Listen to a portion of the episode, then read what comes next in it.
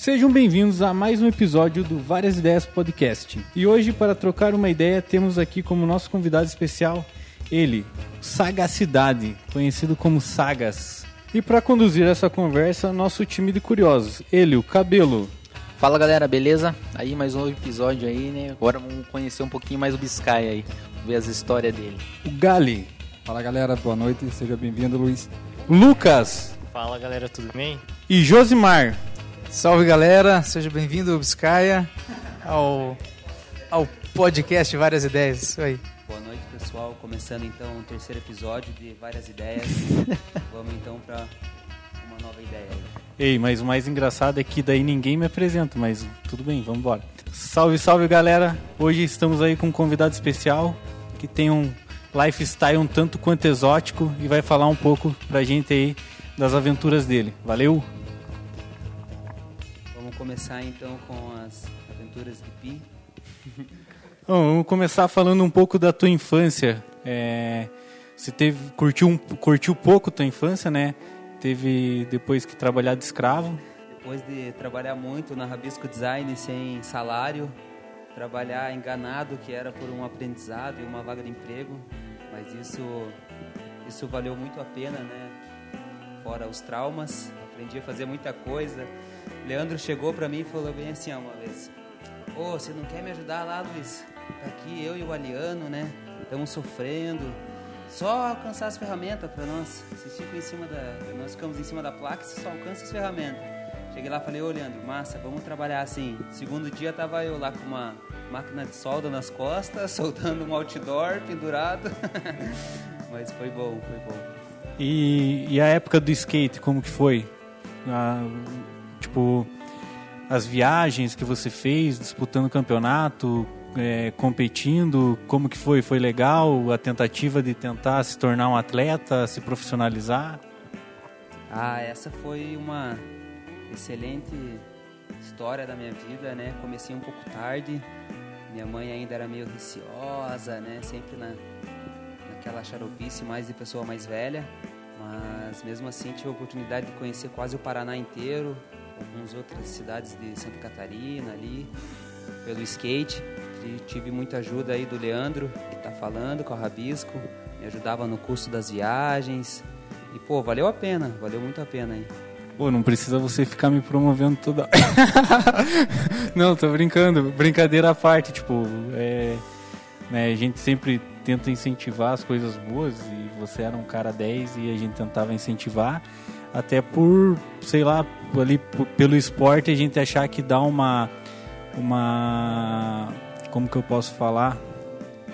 Uma disciplina, né? Ajuda a ter uma disciplina, focar nos objetivos ali para a pessoa sempre querer melhorar em busca do, do, de melhor a pessoa tem que ter uma disciplina para treinar para se dedicar ali né e, e, e tentar tocar em frente para tentar chegar em algum lugar e é por isso que às vezes a gente tentava incentivar ali Peguei uma vez uma carona Lê pra gente ir num campeonato, domingo, saímos de casa às 5 horas da manhã, Leandro dirigindo, chegamos no lugar do campeonato, erramos o lugar não era o lugar certo.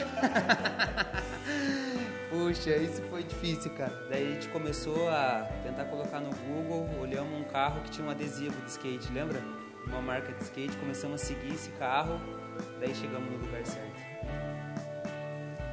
Mas deu tempo de participar ainda do, do campeonato, Luiz? Já, na verdade a gente desistiu, porque o campeonato era para começar às nove, a gente saiu de lá às cinco horas, não tinha começado ainda. e sem dinheiro pra, pra, pra, sei lá, fazer uma alimentação massa ali, a gente ficou lá até 5 horas e foi embora, né? É, esse não teve muita organização, mas mesmo assim valeu a pena, né? Foi um aprendizado, errar o lugar, poder dar uma volta, conhecer a cidade, sempre válido. Mas Luiz, é, você é um cara que gostava tanto de skate, né, cara? O que, o que fez você se afastar do skate assim, cara? Ah, começa um pouco das responsabilidades da vida. Comecei a trabalhar, comecei a estudar. E daí vai entrando com o segundo plano, né? A gente começa a colocar outras coisas na frente. Mas o sonho não acabou, né? Eu ando de skate até hoje, não mais com ideia de competir. E, e acho que hoje eu ainda ando mais feliz do que eu andava antes. Hoje em dia não tem pressão, não tem nada, não tenho necessitar acertar uma manobra. Eu acerto porque eu quero realmente acertar ou pular uma escada porque eu realmente quero pular, sem pressão de ter uma câmera gravando ou algo assim. Eu acho que hoje em dia vale mais a pena andar de skate do que valia antes, assim. Pois é, eu, eu vi que você postou nas suas redes sociais esse final de semana que você estava tá, com teu sobrinho né, se divertindo no skate. e falei assim, olha lá, será que o homem voltou? Senti saudades? Mas a pista melhorou para vocês ali, né? É uma coisa que vocês sempre julgavam, sempre conversavam comigo. Pô, a gente não tem uma pista legal, cara. Pô, a gente tá batalhando para ter uma pista legal. Agora que tem, você pegou, se afastou um pouco do skate. Você podia aproveitar, né, sei lá, fazer um projetinho, levar para o prefeito da, da cidade. Então, isso, na verdade, é uma história complicada, porque tá um descaso com a pista aí, para falar bem a verdade. Já faz muitos anos que tá todos os skatistas correndo atrás disso. Eu muitas E por que vezes você olhou pro filho do prefeito?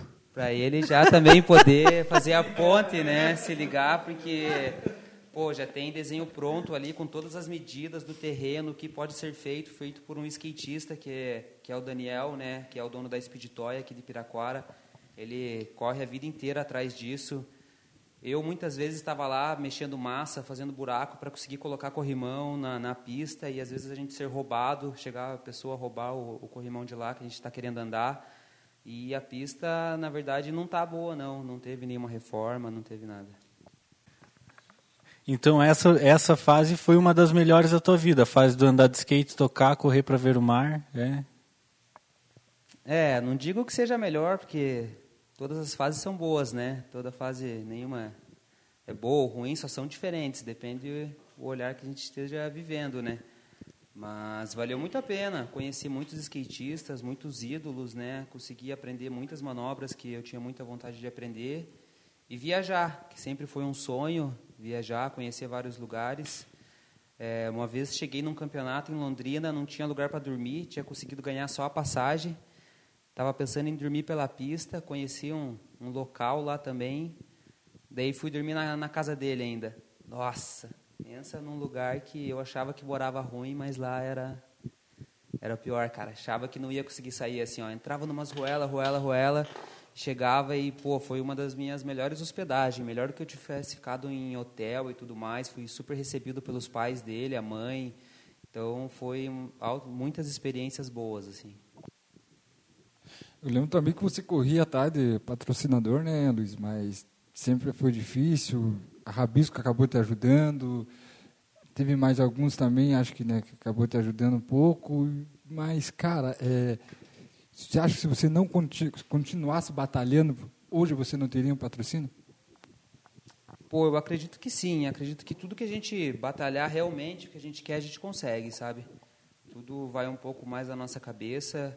É, eu tive ajuda ali do, da galera da Alpha Flip, que me ajudaram em muitos campeonatos, até quando eu fui para Foz do Iguaçu, eles que me ajudaram com a com ajuda de custo lá, me arrumaram uma grana e tudo mais. A Speed Toy me, nossa, me arrumou muito shape na vida e o boy é um, um anjo aí na, na minha trajetória. Mas nessa questão aqui eu acho complicado até por por Piraquara ser um pouco longe assim, sabe? Eu não tem muita visibilidade nessa parte esportiva. É, ainda mais de parte street, assim, né, o skate.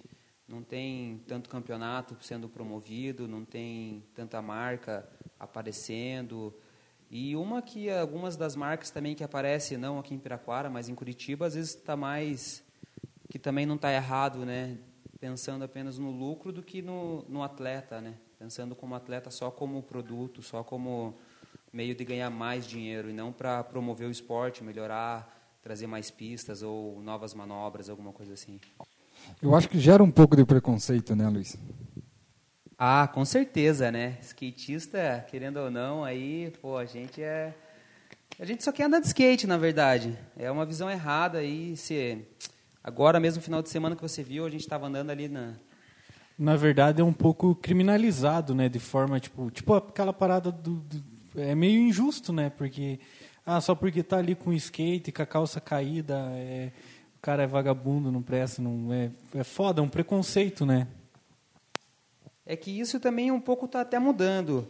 Mas as pessoas são acostumadas muito a julgar as outras pessoas sem conhecê-las, sabe? Então, igual você comentou, só porque está com uma calça caída ou com uma roupa rasgada, acha que a pessoa é um bandido ou um maloqueiro, quando na verdade não, né?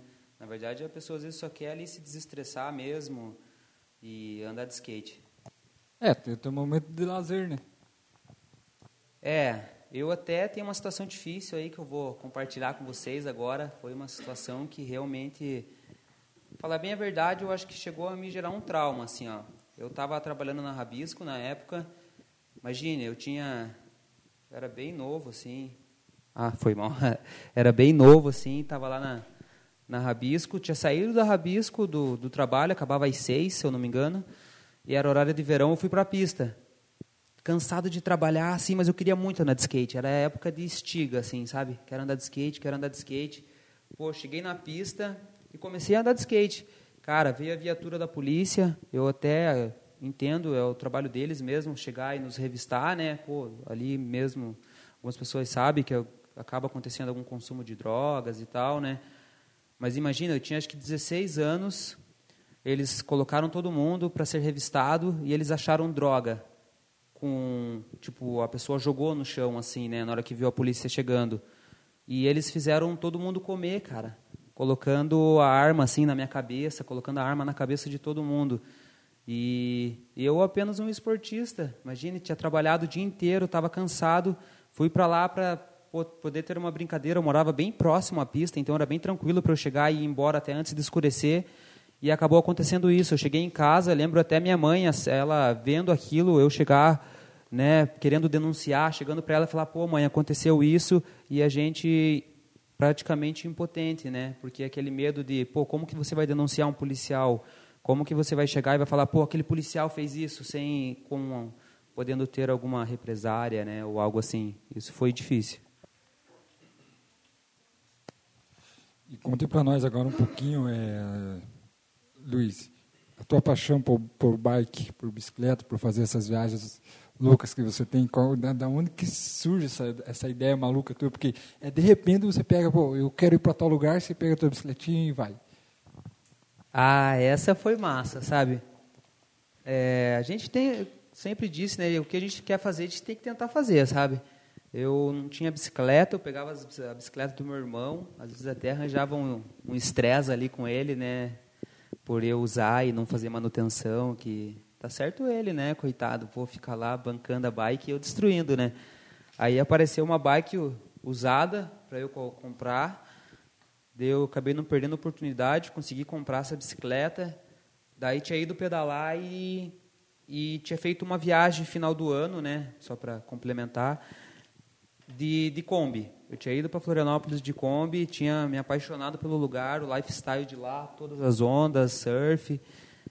E daí voltei e não conseguia parar de pensar em voltar, voltar para lá, voltar para lá, mas pô, como que eu vou voltar para lá? É muito dinheiro que gasta com gasolina, com né, outras coisas.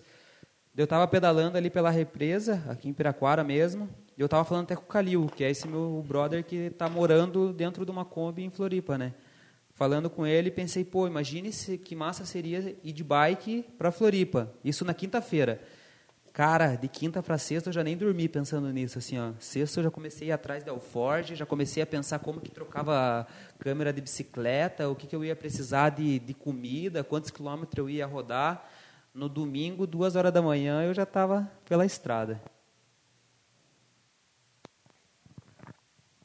E depois que você saiu ali do, do skate, começou a criar responsabilidade, daí, é, né, até, tipo, foi o momento ali que você, para poder estudar, acabou, é, né, nos abandonando, vamos dizer assim. É, e, daí, e daí, depois que terminou, terminou o colégio e tal, é, come, começou a trabalhar e, e, conquistar as coisas. O que, que, como que foi essa, essa transição, essa fase? Na verdade, eu acho que todo mundo que. Eu não considero assim que eu sou pobre, né? Mas todo mundo que vem de baixo, a gente quer só é agradar os nossos pais, sabe? Dar alguma coisa melhor para nossa mãe, alguma coisa assim. Minha mãe, ela era faxineira numa casa, numa família, e os professores entraram em greve. E ficou seis meses sem aula. E os patrões dela, no caso, né? Chegaram para ela e falaram assim: Olha, Raquel, se você quiser, a gente paga o estudo do seu filho numa escola particular. Ele só vai ter que acabar mantendo alguma nota boa, alguma coisa assim, mas mais como incentivo, né? E Essa, essa era a parte mais difícil, né? Ter nota boa, foda pra caramba, né, cara? Então, na verdade foi difícil, mas também não foi, sabe? Os professores eram muito bons. Foi ali no SESI que eu fui estudar. Oh, era difícil, era acordar cedo, pegar ônibus. Eu não sabia muito bem pegar ônibus, ficava meio nervoso, assim. Daí. Pô, posso contar um caos, então, Fale. de um amigo meu que também não sabia pegar ônibus? Fale, fale. Uma vez ele, ele precisava acho que fazer um exame, cara, ali em tá ligado? E daí ele não sabia onde que ele pegava o Piraquara, tá ligado? Daí o, o ele tava acho que lá na perto da Eletrorastro ali da Millennium, sabe? E ele veio andando a pé até o Carrefour porque ele sabia que o- no Carrefour ele ia pegar ônibus, tá ligado? E daí ele veio andando até lá, ele demorou pra caramba, cara, pra chegar até ali, cara. Porra, mas teve uma história aí, né? Imagine já, fez um exercício bom, né? Esse valeu a pena também. mas daí fui pra lá, consegui acompanhar a galera de lá, comecei a fazer o Senai, daí acabei pedindo para sair da Rabisco, não estava conseguindo aguentar o tranco ali, mas na verdade faltava horário, que até pegar ônibus, voltar, voltar à noite para Quatro Barras era era meio difícil. Mas mesmo assim valeu a pena. Minha mãe ficou super feliz, né? Logo depois já terminei os estudos, consegui arranjar outro emprego, comecei a ajudar ela em casa, então e fora isso, várias coisas acontecendo, né? Fui continuando andando menos de skate, mais andando, aprendi a surfar, aprendi a escalar, que valeu, pô, as escaladas é o que me trouxeram as melhores histórias, assim, muita trilha, muita estrela cadente, muita noite, foi foi massa. E você fez algum pedido para essas estrelas cadentes, sim, especial? Só... Não, acabei não fazendo, né? Isso foi um pouco de bobagem aí, devia ter feito. Até agora vocês foram ver o cometa Halley que passaram aí, que passou. Ninguém, ninguém foi ver aí. Eu fui com o Marcos. Não, nem sabia que ele tinha passado. Podia ter avisado os amigos, né? É... E o surf? As escaladas, o surf, essa good vibe, assim, da onde que ela vem, irmão? Pô, a escalada começou com o Ravi.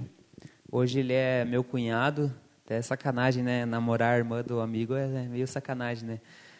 E, Que, que hoje em dia é tua parceira, né? e, e- e, por sinal, o cara ainda é melhor que você em todos os esportes, né? Pelo que eu fiquei sabendo aí. Ah, acredito que tirando o skate aí, realmente ele é muito resistente. A gente ia para as trilhas assim, o bicho é é forte, cara. Uma vez o Marcos não conseguia passar arrebentação, não conseguia passar arrebentação surfando. Ele pegou, o Marcos segurou no leste dele, ele atravessou com ele e o Marcos assim, ó, puxando o Marcos pelo pelo leste. Cara, você tem quantos anos, Lucas? Eu tenho 23. 23, já viu coisa pra caramba, né? Meu Deus do céu. Esse pô, tá sendo bem vivido, assim. Às vezes eu até penso, imaginando assim, será que eu estou fazendo alguma coisa certa? Eu tento imaginar, às vezes, como se eu estivesse vendo a minha vida comigo mais velho, sabe? E eu começo a dar risada, às vezes, disso, sabe? Falo, porra, que história legal isso, sabe? E eu penso, pô, tá valendo total a pena. Que massa. E você contou daquele fato lá da polícia de 16 anos, com quantos anos você começou a andar de skate? Ah, eu já ando de skate faz algum tempo. Eu ganhei um skate de um primo meu, que ele era skatista. Eu tinha acho que de 10 para 11 anos, eu já tinha esse skate que tinha, ganhei dele, né, no caso. De um primo? Então vem de família já o skate. É, ele não, não andava assim, tipo, tanta manobra e tal, mas ele curtia sempre estar tá, tá andando e usava meio como meio de locomoção, sabe? O skate. Uhum. Massa.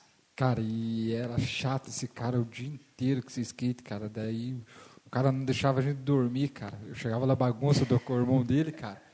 Cara, eu acho que amanhecendo o dia, esse cara pegava o skate e ficava pé na calçada. O dia inteiro batendo aquele skate, cara. Aliano morava do lado da escola, ali no Gilberto, mora ainda, né? Tem uma escadinha na frente ali, a gente vivia sendo expulso ali também do, do- pelos policiais, pulando aquela escada ali o dia inteiro, aquela barulheira. Dormia e acordava, era só pensamento em skate, querendo andar de skate, e tudo era skate, vídeo de skate, conversa de skate. Era um momento bem bom vivido, assim. A vida dele era skate, né? Poxa, cara, lembro até hoje quando ganhei meu primeiro skate original, que diziam, sabe? Quando não era mais aqueles comprado na feirinha. Fui lá com, com os meus pais na loja, meus pais parcelaram. Daí eu andando, mas já tinha passado um bom tempo pô, quando quebrou. Cara, pensa num momento triste da vida do garoto, assim, ó. Quase chorei, eu acho, assim, ó, de tanta tristeza. Mas logo mais veio mais skate, foi valendo a pena. Qual que foi a... Você, você falou das suas aventuras ali de, de, escalada e tudo mais. Qual que foi a história mais louca, assim, que, que já aconteceu em escalada ou em alguma trilha, alguma coisa? Poxa, tem bastante, assim, se for pensar. É, começou eu e o meu cunhado, no caso, né, o Ravi. A gente ia escalar, a gente não conhecia os procedimentos, assim, sabe? Não entendia dos nós, não sabia muito bem para que usavam um ATC ou um 8, né, sistema de descer, subir. Mas você escalava, escalava aquelas montanhas rente mesmo, tipo, escalada na É, na, aqui na no mão. Ayangava, sabe? O Ayangava, ele é considerado como o campo escola, assim, sabe? Ele tem as melhores vias, umas vias mais fáceis, outras mais difíceis, né? Mas tem bastante via fácil. E a gente ia e os caras ficavam puto com a gente, sabe? Porque a gente era só falando palavrão, um gritando com o outro, a gente não tava nem aí, só queria subir de uma vez, descer no rapel bem louco e, e eles ficavam meio de cara, certo eles, né? Pô, imagine morre alguém ali, como é que ia ficar a situação, né?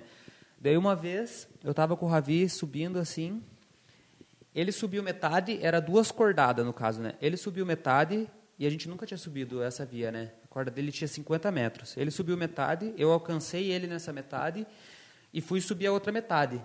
Na hora que faltava, não faltava muito, faltava talvez uns 4, 5 metros só para chegar, acabou a corda.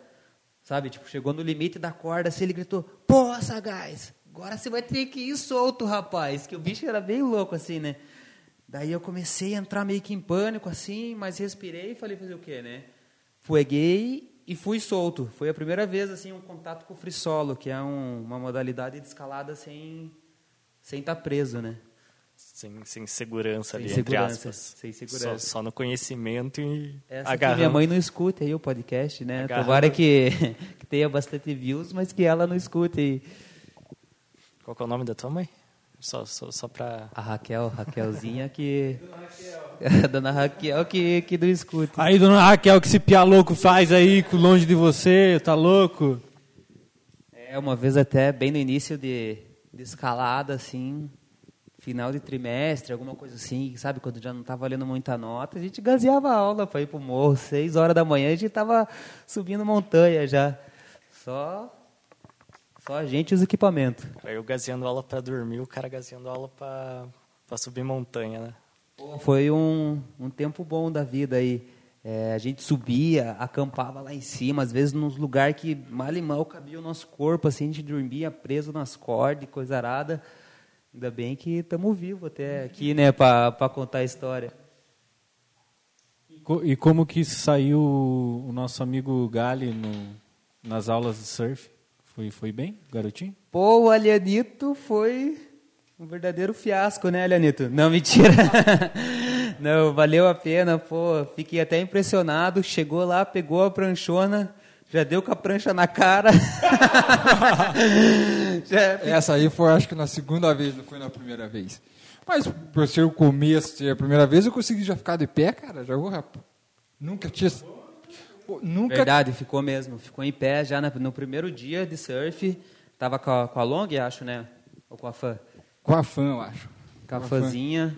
É, pela primeira vez, porra, o cara não sabe nem o que é uma prancha de, de, de, de surf. Já, quis comprar uma prancha Já- minha lá, uma pranchinha. Na...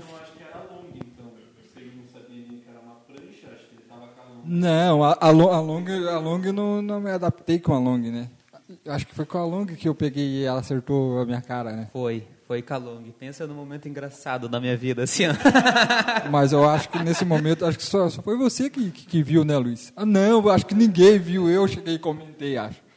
Será? Foi, foi, ninguém viu. Não, mas ele foi super bem, O- quis o- comprar uma pranchinha minha. Ou a, Nan- ou a Nanda viu?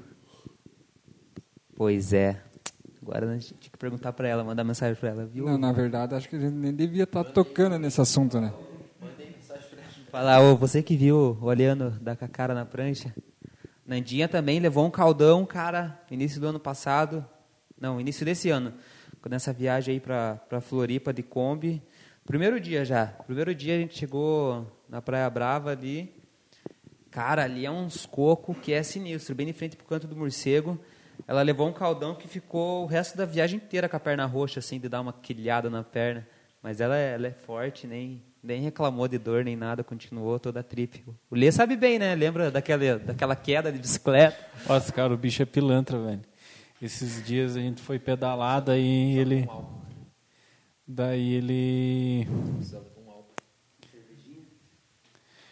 O, o, o bicho é do mal, esses dias a gente foi pedalar, daí ele, ele, ele trollou a Ananda. Ele perguntou como que travava a suspensão dela, daí ela foi tirar a mão para travar a suspensão, deu no meio de um buraco, tadinha, caiu lá.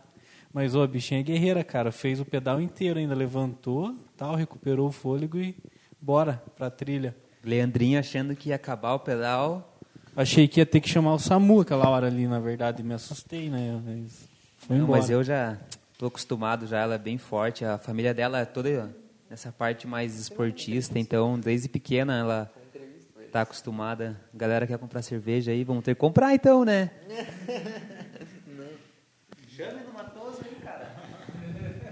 O, eu tomei um. um, um- acho que a gente Cerveja? vai- Toma cerveja? Eu acho que a gente vai Não, pedir tomei pro, um- pro Lucas ir lá buscar pra nós, né, Lucas? Você é um cara de gente boa, Lucas. É, pe- pede pra entregar aqui, eu não vou E aí, daqui, pandemia, delivery tá bombando. eu tomei um corote antes de vir aí, por isso que eu tô meio soltinho assim, beleza? É que o, o pessoal não tá vendo a roupa que você tá aqui, senão não ia ser corote que eles iam achar que você tomou. Só a touquinha do Rastafari. Cara, o cara tá com uma touca Corote de vermelha, palha. amarela e verde. É que, é que hoje eu vou dormir ali na, na marquise ali da Melissa, na verdade. Cabelo aqui tá, tá em silêncio, mas também falou que quando fosse sair pedalar comigo e com o Leandro aí, vai ter que levar a lancheira. Que não dá pra, pra ficar sem comida lá, que o bicho ficou comendo, passando fome. Chegou porque- seco nos bolinhos de É que a carne. gente sai com o psicológico preparado pra, né, uma hora de pedalada. Aí a gente faz quatro, aí, pô, você quer o quê? A, a gente, a, a gente até tocou nesse assunto no último episódio, né? Que, que você chegou no, no barzinho lá e comeu É, meia comi dúzia de bolinho. Com Foi, cinco foi bolinhos de carne. 10 bolinhos de carne. Pediu pra mulher começar a fritar mais lá. E, pediu ainda um pedaço do, do, do, Leandro. Chegou lá falou, que que você "Vai tá falando, a Gali? Nem- lá ah, que, pra dar mais carne moída aí. já ia brigar comigo, né? Não, eu vi que o Rodolfo ele tava comendo. Não, e, Coitado e- do e- Rodolfinho. e- e não foi meia dúzia, não foi meia dúzia, foi dois. O Leandro tá se matando, tá risado. Só que Caldo de cana, né? não, não foi, não, não foi caldo de cana, foi uma, foi uma coca, né? Laranjinha, sei lá que diabo. É, mas eu comi só dois. Só que assim, eu comi dois, tá, um, beleza, vai mais um, né? Pô, comi mais um, daí no finalzinho eu já, pô, me encheu, né, cara? Porque eu comi só dois, não comi cinco, não. E daí eu vi que me encheu, né? Falei, porra, comi pra caralho, né? Daí eu olhei pro Pierre assim, Ele comendo o devagarzinho. Pierre comendo devagar, ele tava se lamentando, eu acho, cara. Ele ficou meio empanturrado. Pô, mas agora lembrei de uma história que tinha perguntado de viagem. Uma vez nós pegamos. Os meus sogros, eles têm uma, uma empresa de alimentação orgânica, sabe? Fazem produtos orgânicos, assim, na parte de panificação. É, Tipo, tipo, pão. Pão, Pão com fermentação pão- natural, aquele sabe? pão estranho lá. Não, é muito bom, mano. Muito bom. Além do mais, tipo, não te dá azia, porque o fermento biológico te deixa, sabe, panturrado, tem os pães sem glúten, tudo. É uma parada muito massa. E eles têm uma, uma van, por causa da empresa, né? A gente pegou a van deles e. Piá, o velho da van é bem louco, né? não, mas pegamos a van e fomos sentido aí para dentro do Paraná, né? Daí fomos até, acho que o Cânion do Guartelá e tal, né? Fizemos uma viagem bem legal, dormindo dentro do carro, acampando. Daí paramos em São Luís do Purunã, que é muito importante até para quem está ouvindo aí saber que é a divisão de Planaltos, né? Que é a escarpa devoniana de São Luís do Purunã. A gente parou para escalar ali. À noite, nós dormindo, tranquilo. Trazendo aqui, ué. O cara ele chegou, Trazem, falou de cerveja, o Luiz até, até perdeu o foco dele, sabe? Cara, é cinco minutos de carro. Porra, então veio com uma cerveja Cara, boa pede, aí, né, Lê? pede pra entregar pra gente não precisar com uma parar cerveja aqui. boa, né? Não, mas vocês podem continuar, vou ali buscar. Não, não, é, é, você já tava quieto Luiz, mesmo, né? é, tá Deixa eu querendo terminar se de contar encontrar, essa né? história aí. Daí a gente parou ali, o Ravi falou bem assim pra mim, ó. Pô, Sagas, aqui é muito tranquilo pra, pra dormir, cara. Aqui, esse tempo atrás, veio um brother, dormiu até com a porta aberta do carro. Falei, porra, lugar massa então, né? A gente começou a dormir, na hora que deu umas três da manhã, Vaza, vacilão! Daí deu umas três da manhã, acendeu um farol quase dentro da Kombi, assim, pelo para-brisa, sabe? Aquelas luzes táticas. Era a polícia de novo, cara. Pô, quanta história com polícia, né? Mas- Não, Cara, não, vai embora, cerveja. cara. Mas vai dar só duas pra cada, eu comprar duas, então. Hã? Tá bom. Duas eu- caixinhas, então, eu, né? Eu, levo pra casa. Duas caixinhas, então, né? Cara, a polícia te persegue, né? Não, essa foi complicada. A polícia bateu assim. Ah, com essa cara de maloqueiro também, Não, né, mas ele, ele, a gente abriu a porta, o Ravi meio se tremendo. O Ravi, depois eu vou até falar para ele escutar essa daí que tem que falar, né? O bicho começou a se tremer, meio que cabreiro ali com os policiais, né? Mas eles viram que a gente estava cheio de equipamento de escalada, sabe? Dormindo ali só para poder escalar no outro dia bem cedo. Daí eles falaram bem assim, pô, piazada, vocês vão ficar dormindo aqui, aqui a galera fica desovando o corpo e tal, fica dando tiro, e vocês vão ficar dormindo aqui? Pô, daí tivemos que E vocês não Embora. falaram é que tem um corpo ali atrás pra gente desovar também. Tá, tá na função, irmão. Devia ter falado, né? Tava eu, Ravi e o Ian nessa, nessa viagem aí. Pra onde que foi? Eu perdi o começo da história que a gente tava falando da cerveja aqui. Ah, a gente passou pelo Cânion do Quartelá, daí fomos naquela cachoeira do São Jorge. O, o homem é chique, cara. Por quê? O homem é chique, as viagens dele foi pro Morro de Cautelar. Hum, que mais? O Cânion do Quartelá também, mais uma curiosidade que nosso Paraná tem que ser mostrado, né? Ele é, uma, é o maior cânion do Brasil, é o sexto maior cânion do mundo em extensão. Se não me foge a memória, é 50 quilômetros de extensão, acho que o ponto mais alto dele é 450 metros. É, é um ótimo lugar aí para visitação. Até agora ele está gratuito, a visitação, não sei se a pandemia está liberado, mas estão com um projeto de privatizar. Então, quem quer ir sem pagar, vá logo, né? Qual que foi a pira da viagem? Ah, a pira foi, pô, conhecer também o mundão, né? Poder sair sem rumo, dormindo no carro, é, levamos uma rede, esticamos no carro, uns colchão, barraca, e conhecer os cânions, é, ir escalando, né, pelo caminho onde a gente encontrava. A gente teve uma hora, não sei se você já foi ali para Tibagi. Não, não fui de, Pô, eu não me não. lembro bem em qual parte da estrada, mas tem uma hora que tem um paredão, cara, rente com a rodovia, assim, ó. Daí a gente escalando e o caminhão, nossa, passando, triscando a gente, assim, mas foi muito massa. Foi muito massa. Daí que aconteceu isso, né? A gente voltando, paramos em São Luís do Purunã e fomos surpreendidos aí pelos, pelos policiais. A ideia da Combeca, Luiz, ela vem através do seu sogro? Ou a tua, tua namorada teve a ideia de, vamos, Luiz, vamos comprar uma Kombi, vamos entrar nesse mesmo ramo que o meu pai e minha mãe tá? Você caiu numa família certa mesmo, né? Pô, certa. Meu sogro é bem doido também, faz enduro de bike, faz uns triatlon, surfa. Ele vai ouvir isso que você tá dizendo aí. Tá chamando ele de doido, hein? Não, o bicho é sinistro, cara. O cara é foda mesmo. É, Não, a Combeco, cara, eu trabalhava como marceneiro numa empresa, assim, né? Para ser desde o do início da trajetória, né? Trabalhava como marceneiro, fazia faculdade e tal. E o Leandro me conhece desde sempre, sabe que eu sempre tive a ideia de fazer um projeto meu, sabe? Sempre quis eu trabalhar para mim eu poder fazer o meu horário. Sempre admirei muito, cara, quem tinha coragem de fazer alguma coisa. Mas eu não tenho ninguém perto de mim que seja uma pessoa empreendedora, sabe? Nem meus pais, nem minha mãe, nem meu irmão, assim. Então era sempre aquele medo, aquela dificuldade. Daí eu acabei recebendo uma proposta de emprego melhor, que era para trabalhar numa mineradora. Porra, emprego bom, tinha meu próprio escritório, era um trabalho considerável fácil, assim, né? Ficava sentado o dia inteiro, tranquilo. Só que eu via que o dia parecia que tinha um mês cada dia, sabe? A hora não passava, eu ficava injuriado, todo dia eu ficava com dor de cabeça, todo dia eu ficava pô, estressado, sabe? Não gostava daquilo, não gostava de ver aquela devastação com a, com a natureza. Mesmo às vezes tendo os protocolos ambientais, é um cara, é difícil você ver aquilo, sabe? Ainda mais para mim que sou uma pessoa bem nessa parte ambiental e natureza. E chegou uma época que eu não estava aguentando mais e eu fui para Bahia com, com os meus sogros de carro. Pô, e daí eu vi que dá para se levar uma vida diferente, sabe? Porque até então eu achava que a gente só conseguiria viver se a gente tivesse um emprego. Só se a gente tivesse um salário todo mês, que a gente pudesse ter uma conta com aquele salário e saber o que o quanto ia ganhar para poder saber o quanto vai gastar para poder passar o resto da vida. Na minha cabeça, eu só via aquilo como saída para a vida. Então também eu não ficava frustrado, porque eu só tinha isso, né?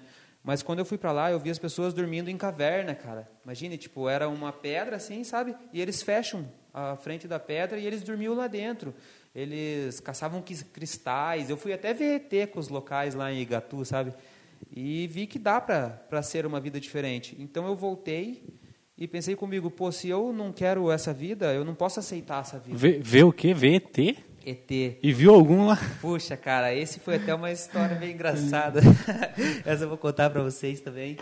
Chegando lá, é, Igatu, o nome do bairro, é um, acho que é bairro, assim, que diz de Andaraí, né? Você vai num lugar com um local, sobe um morro e eles dizem que aparece um clarão na montanha, assim, não sei o quê. Todo mundo em silêncio, eu pegava umas pedrinhas assim. Eu, eu acho que você foi ver gnomo, acho. Não, Pia, eu pegava umas pedrinhas assim, ó, do chão, os galinhos, e atacava nos outros, sabe? Dos outros ficavam, ó, tá cheio de mosquito aqui hoje, né? Nem tinha nada, era eu que estava atacando coisa, as coisas neles. Até que o local até ficou meio brabo, assim, da gente tá dando risada e não sei o que, né? Daí eu peguei e desci do morro, não fiquei até o final para para ver o ZT. Me arrependo, né? Devia ter ficado, vai que tinha visto alguma coisa. Era mais uma história que você ia ter para contar para nós, não, Luiz? Puxa, seria mas mais a, uma história Mas a hora, que eles hora que eles voltaram, você, eles falaram que tinham visto? Cara, falar para você que o pai de um amigo meu, e é um cara que eu acredito muito no que ele fala, assim mesmo, porque não tenho por que duvidar dele, ele falou que viu. Viu mesmo, é uma luz, clareia assim o morro. Ah, não, Luiz, agora você tá de sacanagem comigo, né, Luiz? Verdade. Falou Não. que viu e, cara, não tenho por que duvidar Isso daí, dele, isso daí é o 51, cara. Pior que, cara, quem já foi pra Chapada Diamantina, não, quem não foi, né, tem que ir. É um lugar mágico, realmente. Você vai andando pelos rios, você vai achando os quartzo, né, aquela, toda aquela questão. Foi atrás de ouro, Luiz. Fui atrás de diamante, né, mas não encontrei nenhum, infelizmente. Mas até hoje, acho que algumas pessoas acabam encontrando um ou outro, não sei. Mas lá é lindo e ele falou que viu. Então eu voltei com essa outra cabeça, sabe? Voltei vendo que mesmo que desse errado ou desse certo, eu ia conseguir passar a minha vida, ia viver. Daí voltei e pedi demissão. Pedi demissão sem saber muito o que fazer. Daí comprei a Kombi, veio a ideia de trabalhar com essa parte da Kombi, essa parte até de pô, de trazer mais para perto a alimentação orgânica, porque hoje em dia o agrotóxico e o, e o transgênico, sabe, são a causa de várias doenças nossas agora, sabe? Os agrotóxicos vieram boa parte deles depois do, dessa, dessas guerras que tiveram, essas guerras químicas, e sobrou muito químico. Só foi mudado uma coisa ou outra e transformado em, em agrotóxico, em fertilizantes e nessas coisas. E são venenos, sabe? Como são veneno para os bichos, trabalha para envenenar os bichos, né, para não, não vir para a plantação, as coisas assim, acaba fazendo mal para nós. Então, como eu já queria trabalhar com isso também, veio a Combeco e já está aí um ano. A Combeco foi um pouco antes da pandemia. Até lembro, assim, bem quando começou, não estava aqui no Brasil ainda. E eu nem acreditando que ia chegar o corona no Brasil, sabe? E eu pedindo demissão do meu emprego. Imagina, um emprego certo para uma coisa incerta no meio de uma pandemia. Mas graças a Deus está tá caminhando. Cara, e, com, e compre o queijo dele, hein? O queijo é o melhor de todos. Mas e o que, que é Combeco? Cara, a Combeco é como uma Kombi Eco. Não, a gente, eu peguei uma Kombi, eu sempre gostei muito de carro antigo. Meu primeiro carro foi um Fusca, eu tenho ele até hoje, né? Então sempre fui apaixonado por essa parte de Volkswagen e tal. Comprei essa Kombi, ela é 96, uma Clipper, né? Teto baixo, tudo, tudo aquela pira legal. E daí a Combeco, eu trabalho com ela para fazendo feiras em condomínio, sabe? E falar para a verdade, até essa parte da pandemia, eu acho que ajudou para mim. Porque como ninguém estava querendo ir nos mercados, ninguém estava querendo ir em mercado, ninguém estava querendo ir em loja, ninguém estava querendo nada, eu chegava com tudo para eles. E tudo numa alimentação extremamente boa, que está todo mundo vendo agora que isso faz a diferença. A gente se alimentar bem, se sentir bem, poder ser mais proativo, ter mais energia, né, não ficar tão sedentário. Então, imagine, chega uma Kombi no teu condomínio, você não precisa pegar teu carro, pegar trânsito, fora a questão de assaltos, né, que está tendo muito assalto, você não corre perigo.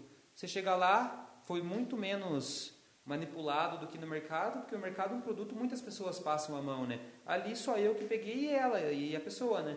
E a pessoa vai chegar e vai fazer higienização igual faz normal em todos os produtos, né? Entendi. Então é uma Kombi com produtos orgânicos uhum, e você são fornecedores é de uma de uma horta própria sua, é, é, produtores locais. Então isso que é o mais legal. Sempre que a gente pensa em orgânico, já vem na hora a gente pensa em fruta, hortaliças e essas coisas, né? Mas na verdade, cara, o orgânico vai muito além disso, sabe? Tem isso também, né? Como principal até eu acredito. Mas o que eu trabalho é até na parte da panificação, assim, são pães, bolos, tortas, geleias, sucos, molhos, né? Tudo nessa parte orgânica. Ah, entendi. Então, é hortaliças, coisas você não vende? Então, eu acabei, até tentei um tempo assim, mas é bem difícil, porque o que não vende se acaba perdendo. Uhum. E como eu comecei sem como que eu posso dizer, sem um dinheiro reserva, uhum. eu não posso, eu poderia ficar com tanto produto assim, né, sendo perdido. Mas é produção própria.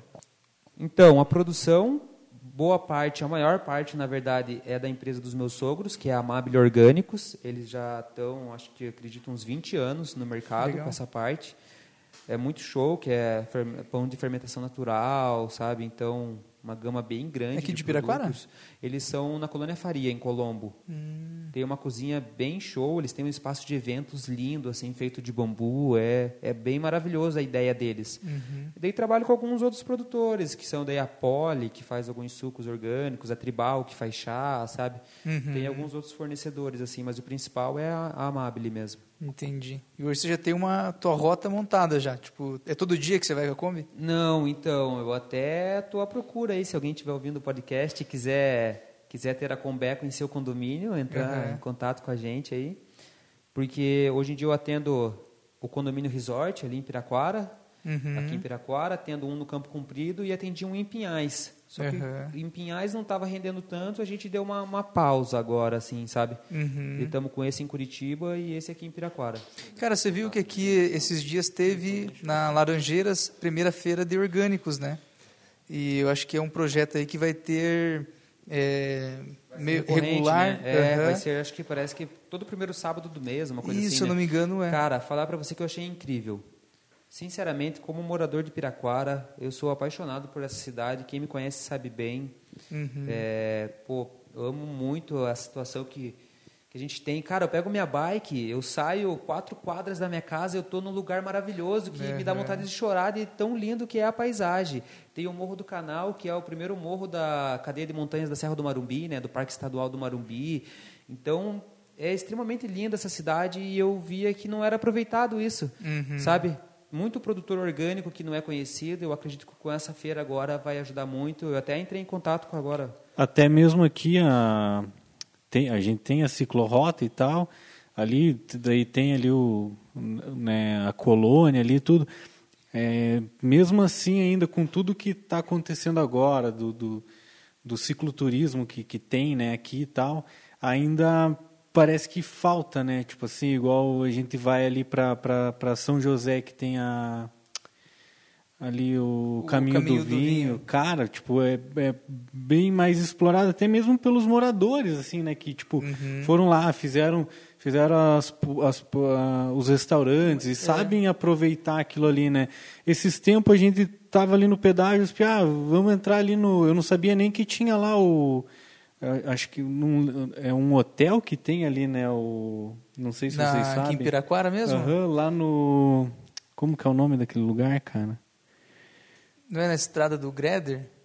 Não, não, é. Pois até você comentou comigo e eu falei, pô, nem eu Pois sei, Mas às né, vezes, cara, o que falta é justamente isso, a gente se envolver O mais, conhecer vale- mais a nossa cidade. O, né? va- o Vale das Araucárias. Eu nem sabia, cara, que tinha aqui em Piraquara e a gente foi, entrou nas trilhas lá, é um hotel, tipo um, um, um hotel fazenda dentro de Piraquara que a gente não, não sabe que existe, entendeu? É. Tipo, é um pouco mal, mal explorado ou mal divulgado, tem mas acredito que vai melhorar, né? Não, e tem muito lugar maravilhoso, assim, que muita gente que eu saio, que é próprio morador de Piraquara, às vezes a gente sai e fala, Aham. cara, como que eu nunca passei por essa rua, sabe? Falta mesmo essa exploração, né? Nossa, pelo nosso, pela Sim, nossa pelo- cidade. exatamente. Mas eu acredito que agora vai mudar um pouco, né? Com mais incentivo, essa parte turística.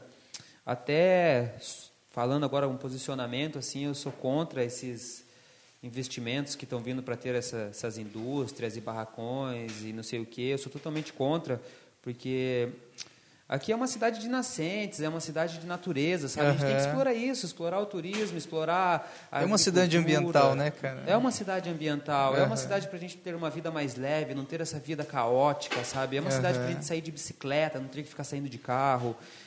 Certo que agora está muito perigoso, né? Sair de bicicleta, está tendo muitos assaltos, muito, muito, mas mas isso são fases, são fases e com certeza isso vai melhorar, vai ter mais policiamento ou qualquer outro tipo, mais pessoas saindo, porque quanto mais pessoas sair, eu acredito que menos criminalidade acontece, sabe?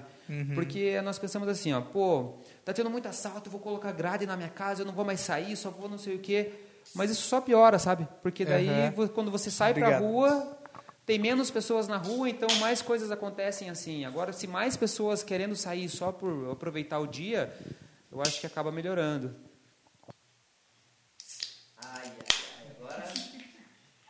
Essa parte tem que cortar? Vamos fazer uma pausa, porque a gente vai ver cerveja aqui agora.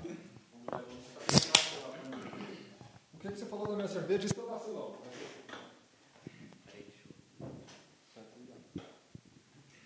É, você começou no surf há quanto tempo? Não faz muito, é o esporte mais recente que eu estou fazendo, ainda estou aprendendo, né? Acabo levando uns caldão aí que às vezes eu passo um apuro, cara. É parecido com o skate ou nada a ver? Então, depois que você fica em pé, eu posso dizer que, que é um pouco parecido, assim, sabe? Mas até você ficar em pé, diz aí, Eliano, é uma sessão, né? Mas o Eliano tem uma carinha de skatista, né? Não tem? Meu Deus, cara. Você já andou de skate? Cara, eu, vou, eu vou contar uma história agora de skate, cara. Mas, é, uma vez fui inventar de andar com esse Josemar. Eu já caí um tombaço de skate também. Cara, eu caí um tombo, cara. Bati a nuca. Sério, cara, eu acho cara? que eu fiquei uma semana com uma dor de cabeça. Eu falei, nunca mais eu quero esse trem na minha vida. nunca mais. Aí, em, em questão do, do, do- do surf, foi um convite é próprio do Luiz. Cara, é um esporte louco. É um esporte louco, é um esporte foda. E é muito bom, sabe? O surf é muito desafiador, sabe? Você, não, você chega achando que vai ser uma coisa e é uma loucura, porque tipo tua bike, você pega a tua bike, você vai escolher a rua que você quer subir, a rua que você quer pedalar, Aham. alguma coisa assim. O surf, cada dia é uma condição. Tem uma correnteza, um tipo de onda, uma força. E depende muito do teu preparo físico. E isso é uma coisa que eu gosto muito, utilizar meu corpo mesmo, assim, sabe? Então você pega, você vai passar arrebentação, é um sofrimento, você vai so- subir na, na, na prancha, é difícil. E tudo que é sofrido, quando você conquista, é, é melhor, né? É verdade. Us- Usar o corpo, é, daí vem aquelas histórias lá de quando você usava o corpo para se sustentar e tal. Não, nada disso, né? A não ser que, querendo ou não, eu utilizo meu corpo para me sustentar, né? Todo dia quando eu levanto, vou trabalhar, estou utilizando meu corpo para me sustentar, mas nada desse tipo de trabalho aí, não.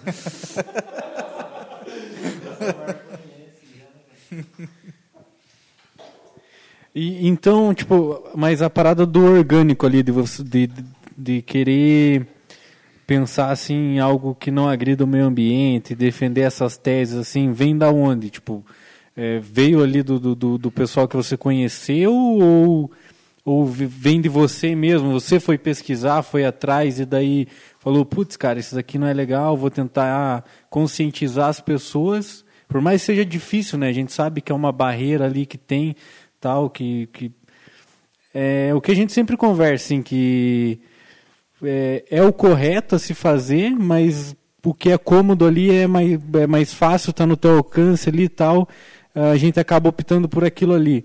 Como que veio essa, essa iniciativa, essa, essa vontade de querer mudar a galera? Ah, com certeza foi, eu fui influenciado, assim, sabe? Pelo, pela família da, da minha namorada, principalmente, assim. Porra, velho, achei que você ia falar, pô, tenho personalidade, não sou influenciável tal. Brincadeira, Não, vai, nada pode disso, todo mundo é influenciável e e também eu não tinha tanto acesso a esse tipo de informação, sabe? Mas mesmo assim eu sempre fui mais de de comer hortaliças com meu pai, essas coisas assim, então da natureza, sempre adorei muito a natureza, sempre fiquei muito indignado com essa questão de monocultura, sabe, plantação de uma coisa só, que é a monocultura no caso, né? E ficava indignado, mas até então não tinha esse contato tão direto com o orgânico, né? Até porque é difícil. Você vai no mercado, cara, você vai achar lá uma alazinha de orgânico que vai estar tá realmente caro, vai ser poucos produtos, alguns produtos que não são tão saborosos, sabe? Que daí vem a Amable, que muda um pouco esse conceito. São produtos que têm um pouco de diferença de valor, porque realmente é um pouco mais caro, o orgânico, né? A, produção. parada do açúcar lá, agora eu vou no mercado só compro açúcar orgânico, cara. Sério, ele que me ensinou, tipo...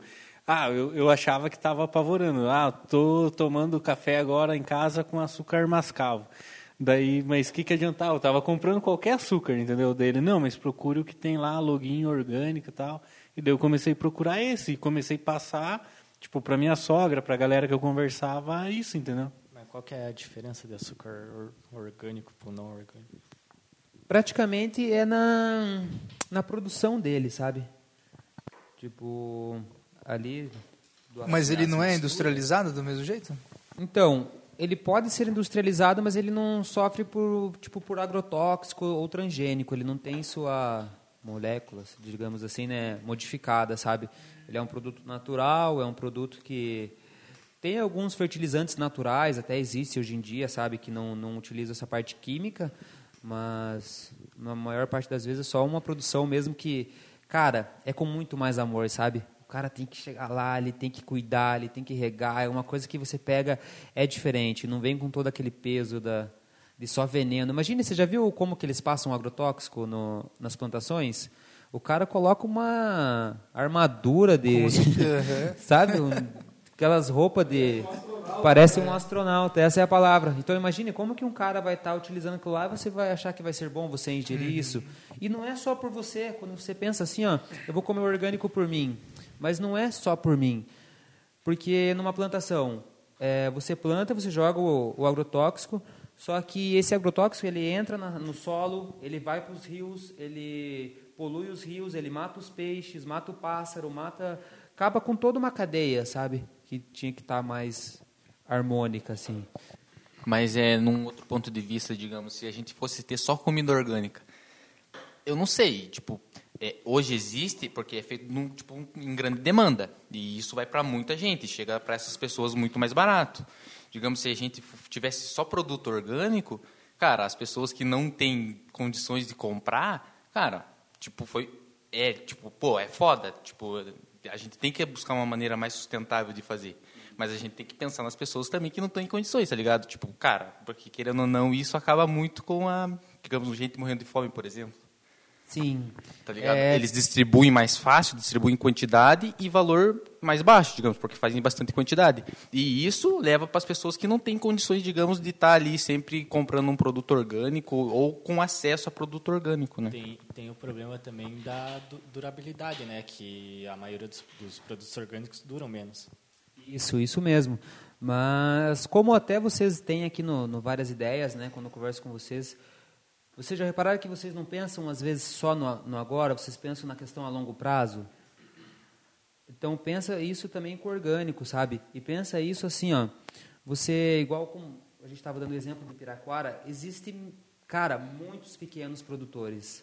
Pô, vamos incentivar o pequeno produtor, vamos colocar alimentação orgânica na, na merenda das escolas. Tipo, aquele que não tem o dinheiro, ele vai ter o acesso, e aquele que é um pequeno produtor, ele vai conseguir ter mais dinheiro, vai estar tendo mais incentivo, vai estar conseguindo ter uma maior distribuição, vai ter uma diminuição de preços, sabe? Mas querendo ou não, aqui ainda a gente é privilegiado, né? Porque a gente tem condições, digamos, tem o clima agradável para fazer isso, mas tem lugar que não tem como, tá ligado? Você fazer uma plantação ou ter que cultivar algum produto é, é mais complexo. Digamos, lá por Nordeste, por exemplo, muita, muito transporte de comida vai para lá, porque lá não tem, digamos, o clima para ter a plantação orgânica, digamos. Então, mas tudo vai um pouco do nosso... O que a gente quer fazer, sabe? Se a gente se esforça para estudar e para ver, hoje em dia já existe, igual eu comentei, dos fertilizantes naturais, existem maneiras de, de se plantar em estufa, sabe? Existe caminhão que, né, frigorífico. Então, se a gente realmente quiser isso, nós conseguimos, sabe? Nós conseguimos, em vez de estar tá pagando um cientista para estar tá desenvolvendo uma molécula lá que vai ser cancerígena a longo prazo para nós, ele está desenvolvendo alguma coisa assim de para durar um pouco mais nessa parte natural, né? Cara, mas hoje eu comi um frango caipira. Cara do céu, é muita diferença, né? A moela do frango caipira para um frango de granja. Isso para você. Cara do céu, meus pais foram para o interior esse final de semana e trouxeram o frango caipira. É seis meses para eles. Pra eles... Vivo, vivo, frango? Não, né, cara? Puta, oh, vai... oh, não, não, não. Amarrado no reboque. Não, não, não, mas... Ele veio correndo, na verdade, do lado do carro. Veio correndo. Chegou, não, mas... Você tinha que ver o tamanho da coxa do frango, cara, que chegou. Pô, mas, mas, mas, sabia que quando a gente era, que a gente, quando a gente era criança, eu lembro... Eu. Quando a gente era criança, eu lembro da cena, cara, fim de ano, da minha avó, pegando lá o frango vivo, é, amarrando na, na, num pé de ameixa. Não, de fé mesmo. Num pé de ameixa, daí matava o frango, daí pegava água quente lá e depenava o frango e fazia pra gente comer, tipo, não, de fé mesmo, da hora. E no fim de ano, é, o meu avô, eles, eles iam lá, compravam o leitão, né? Daí deixavam um tempo não, lá, me disso. deixavam um tempo lá para o leitãozinho ir engordando, e daí a gente brigava para ver quem que ia posar na casa dele para ver ele matar o leitão, cara. Aí você vê só a diferença nessa parte do, do animal não ser alimentado por, por ração, né? Às vezes ser alimentado com Sim. a própria alimentação ali, né? É, eu, eu, acho que o grande problema de, do, do porquê a gente não tem mais em maior quantidade nessa produção de comida orgânica é principalmente que as grandes empresas, assim, grandes indústrias, elas não elas querem fazer algo a, com grande escala, né?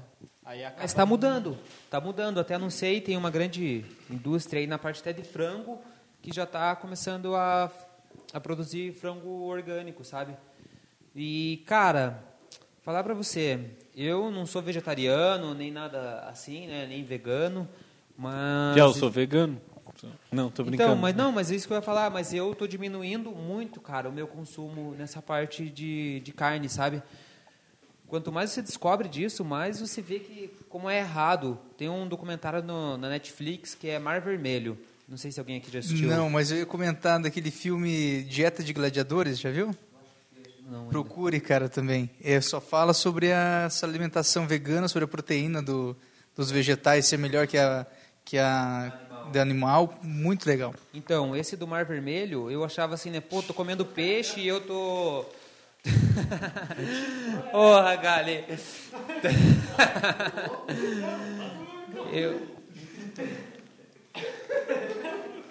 Agora eu não posso encostar minha perna, man, manja rola aqui é foda, né, cara? Não, mas esse mar vermelho, assim, eu pensava, pô, consumindo peixe, vou estar, tá, né, tô sendo mais, mais ecológico, tô fazendo melhor para mim. Mas, cara, comecei a ver essa questão do. Não sei bem até o termo, piscinocultura, alguma coisa assim, que é esses peixes criados em piscinas, assim, mas até dentro do mar, sabe? O tanto de doença que acontece neles, tudo que o jeito como eles, né, acaba crescendo e tudo mais, pô, é difícil. A parte do, do porco, né, essas gripes, gripe suínas, coisas assim que vão aparecendo, de ficar um animal amontoado no outro. Tem alguns casos que, de tanto animal que tem, sabe? O animal morre e eles não. E eles não, não tiram o animal, sabe? O animal acaba entrando em decomposição ali mesmo. Tem alguns documentários sobre isso até na própria Netflix, assim, que, que é até meio complicado de assistir. Eu não sei, às vezes assim eu fico viajando, parece meio que, que loucura assim, mas eu acredito que a maioria dessas dessas tipo o câncer mesmo assim que né a galera hoje em dia acredito que todo mundo vai ter e né vem matando a galera tipo mais cedo assim. Eu acredito que é tudo por a gente comer muito produto Aí industrializado. você já me desanima da vida, né, Lê?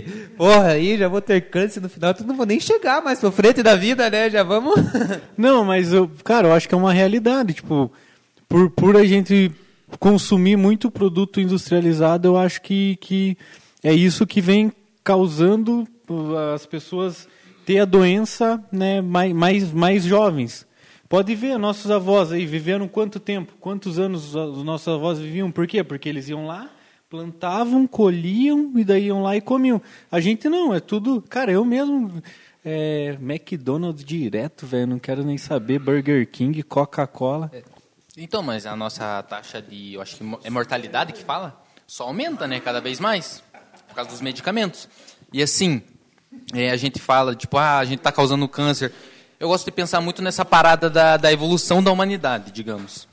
É, sempre viajo nessas paradas. E digamos, cara, se você voltasse, sei lá, há 100 anos atrás, cara, as pessoas morriam de gripe. A pessoa pegava uma gripe e morria digamos, entendeu? E daqui, é, daqui ma- é 50 anos, né, a gente vai estar falando, porra, as pessoas morrendo de câncer, tá ligado? Eu penso muito nessa fita, tá ligado? Tipo, daqui 200 anos, ah, tipo, nossa, câncer era foda, hoje a gente toma um comprimido e se cura do câncer, Então, digamos, e vai vir uma doença pior que o câncer. Tipo, igual, acho que o Tá Leandro escutou que eu o, falei. tá aí o Covid.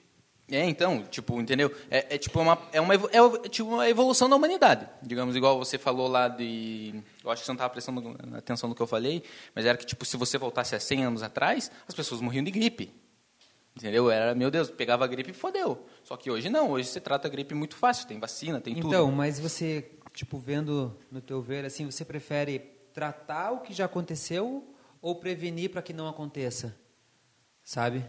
Você ter um medicamento para depois você conseguir se curar do câncer ou talvez você não desenvolver esse câncer. Não que estou falando que, ah, alimentação, você vai ficar com câncer, você vai morrer.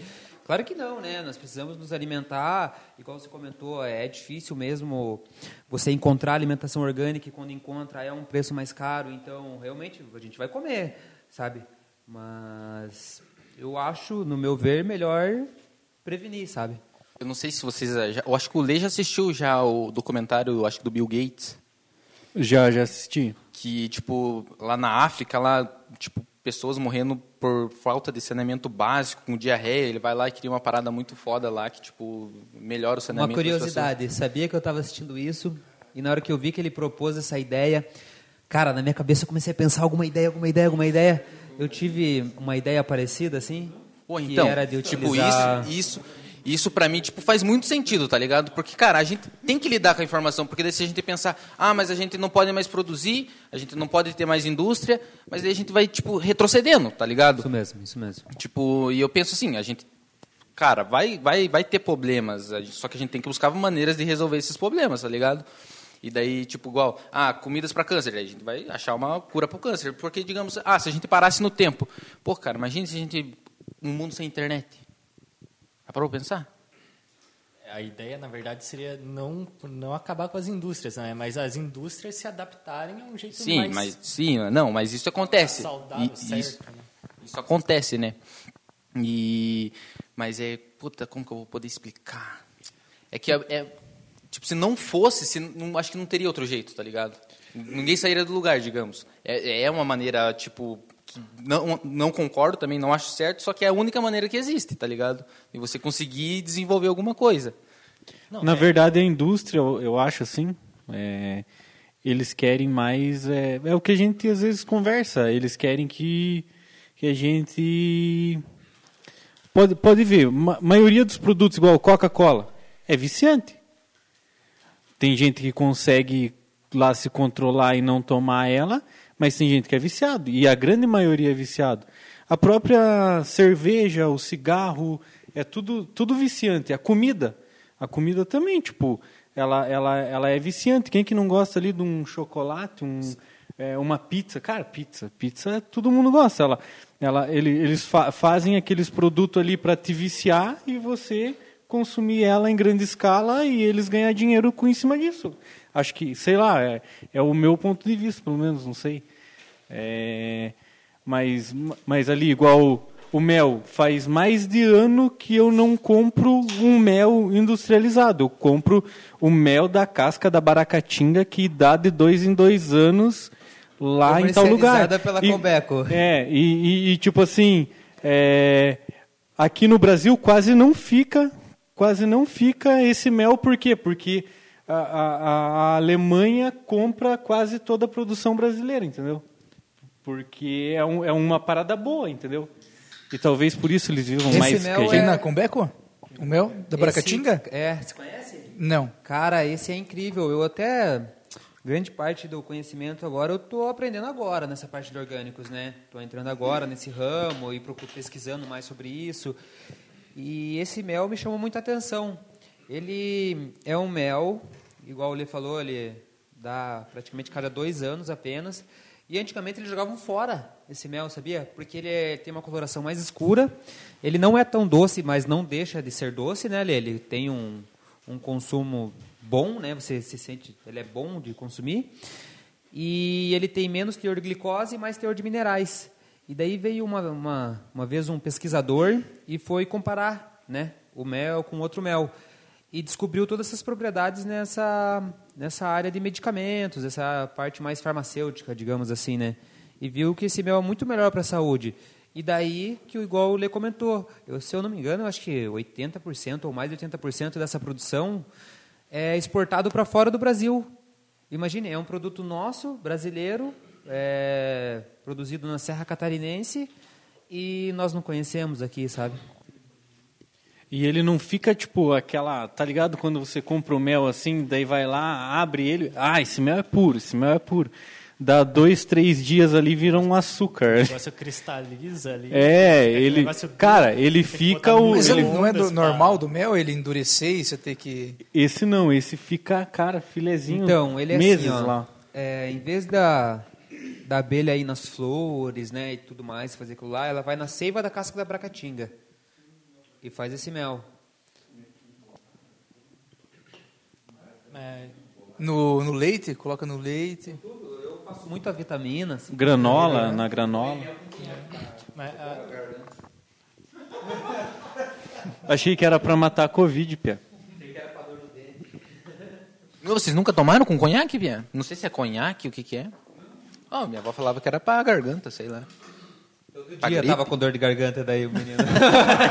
Até hoje. Ó, acordei com dor de garganta hoje. Mas o mel é... o- Eu não sei o preço do mel hoje. O mel é, é caro? Antigamente era barato, Ó, né? Porque sempre tinha na minha casa. tá super barato, numa barganha de 23 reais o pote. Ele tem acho que 400 gramas, de, até não me lembro agora. Ah, não vou lembrar, eu só compro e consumo. Você, é você que vende e você não sabe.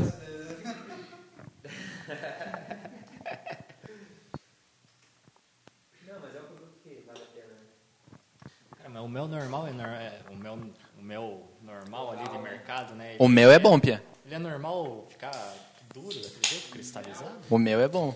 É, ele cristaliza, né? Bastante açúcar e tal. Mas O mel pau.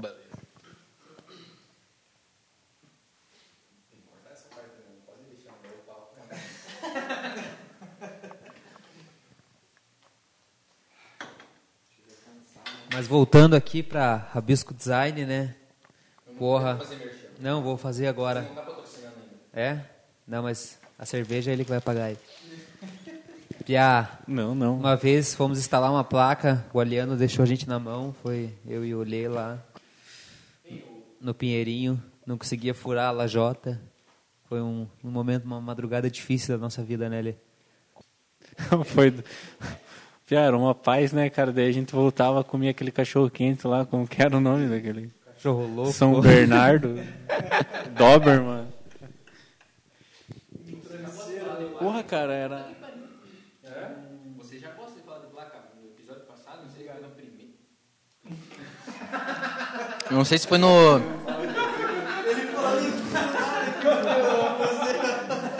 E daí.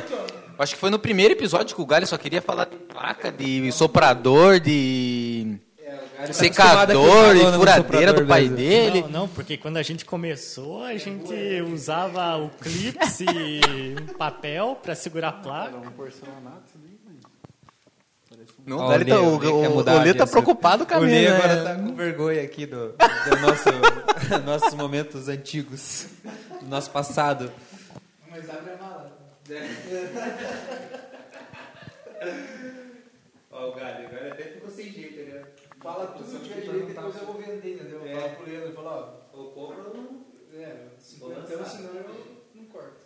Ei, mas se eu fosse você, amanhã eu já ia lá, levava um mel pro Josimar, que ele se interessou pelo mel, levava a Kombi pro Lucas V, que ele gostou da Kombi, e fazer propaganda, né, A cara? Kombi aí, desde quando eu comprei ela, eu queria sair viajar, sabe? Pensava, pô, vi esses vídeos aí, motorhome. Cara, e- às vezes, às vezes eu penso muito nisso, cara. Às vezes eu quero muito meter uma van, construir uma casinha ali dentro da van, igual os caras fazem, e sair viajando. Cara, é a melhor coisa do mundo. Eu peguei essa Kombi e, pô, praticamente eu tenho ajuda, né, dos meus amigos, mas estou fazendo ela na mão, assim, não tô, tô tentando evitar ao máximo, até mandar em mecânico, tudo. Uma porque é caro e tô sem grana e uma porque é legal, né, cara? Você mexe ali, é irado. Peguei a combinha, comecei a montar por dentro, assim, cheguei no material de construção, falei pro cara, pô, eu queria colocar, queria que fosse forro de madeira por dentro da minha Kombi. Daí o cara olhou para mim e falou, cara, isso é impossível para mim. Eu olhei para ele e falei, pô, tchau, obrigado. né? Falei, cara, não quero ouvir, eu, é possível, eu vou dar um jeito, não existe essa, se eu vou dar um jeito. Comecei a pesquisar na internet, vi que existem várias combis assim, com forro de madeira, sabe?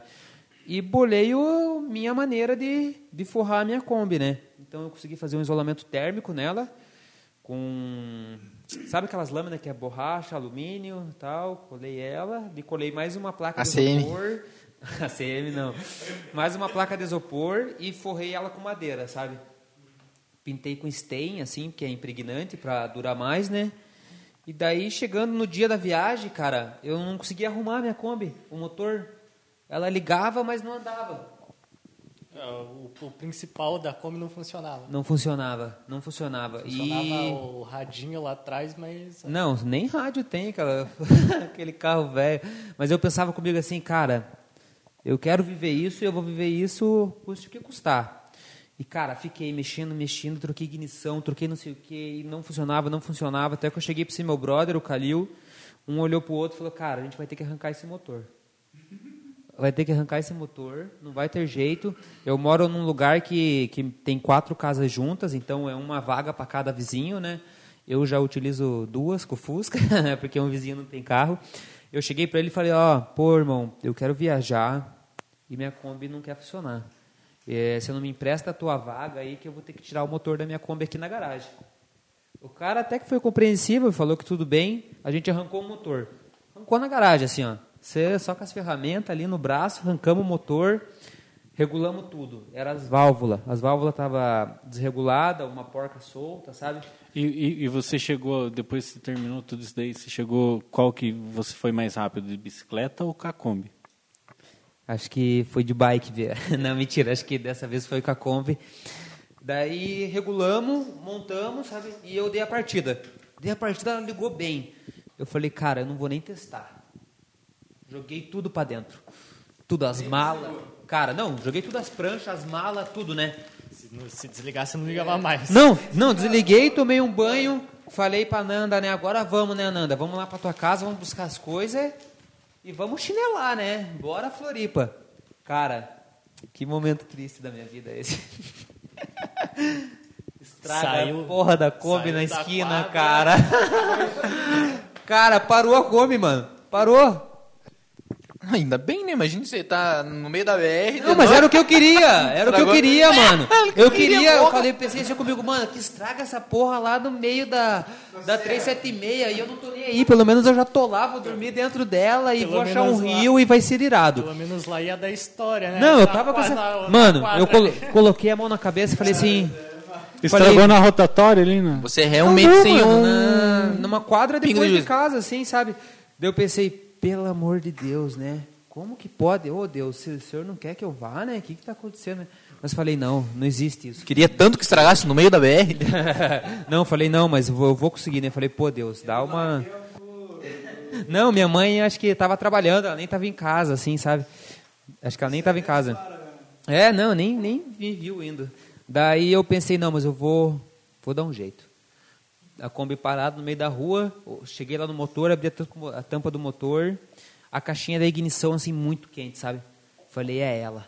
Peguei a outra, já tinha outra, né? Já tava, porque o Fusca que eu tenho, eu desmontei ele inteiro.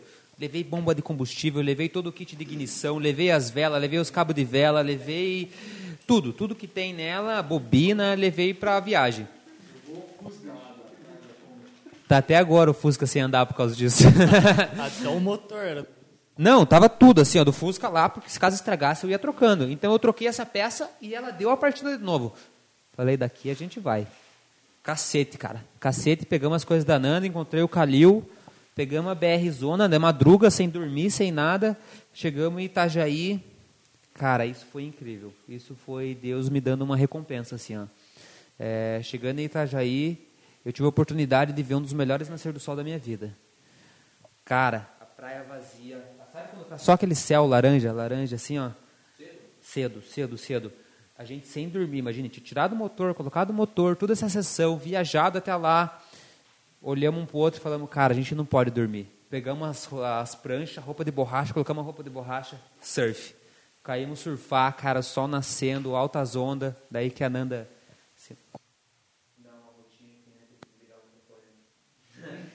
Daí nessa que a Nanda se arrebentou até, né? Mas mais à tarde a gente surfou pra caramba. Isso valeu muito a pena. Daí a gente saiu de dia já, que é bombando, né? Itajaí ali, Praia Brava. A gente abriu a lojinha. Eu e o Calil abrimos umas lojinhas, tinha comprado muito parafina. A minha Nanda, minha namorada, tinha costurado uns roupão de surf, assim, sabe, para saída de surf. É, mais uns outros produtos. A gente abriu a lojinha, vendemos para galera, leste, quilha. Começamos a vender, levantar uma grana. Levantar uma grana. Daí passamos o dia ali. Passamos o dia ali, tiramos cochilo, assim. Daí demos uma dormida quando foi a noite. Daí deu umas três da manhã, a gente tocou para Floripa. E a combosa firme? Cara, daquele jeito, né? Que é Kombi, né? Meio firme, meio lenta, mas. aquela folguinha? Nossa, aquela férias. É férias, né? Do jeito que eu tava. De férias. Daí, chegando em Floripa. Pô, para a Kombi de novo. Mas eu já não estava nem aí, né? Eu já estava lá, que se dane. Olhei a bobina, tinha esquentado e eu já tinha outra bobina. Nem esperei esfriar. Já tirei uma, coloquei a outra. Cacete de novo. Chegamos em Floripa, encontramos um, um outro casal de amigo nosso, que é o Brian e a Karine, lá no Rio Vermelho, perto do Moçambique. E a gente foi para a Praia do Moçambique. Não sei se algum de vocês conhece que é a Praia do Moçambique. Conhece? Não, não. Conhece? Cara, é uma praia linda. Se eu não me engano, ela eu, tem uma... Eu só conheço Matinhas, Guaratuba, Pontal do Paraná. Mas eu tenho um brother, cara, que ele também curte come pra caramba e ele vai bater cartão nesse Rio Vermelho aí. É mesmo? Acampa lá e cara, adora lá, cara. É, sabe qual que é a pira de lá?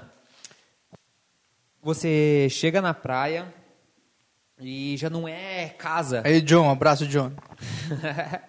Você já não chega, chega na praia e não, não tem casa.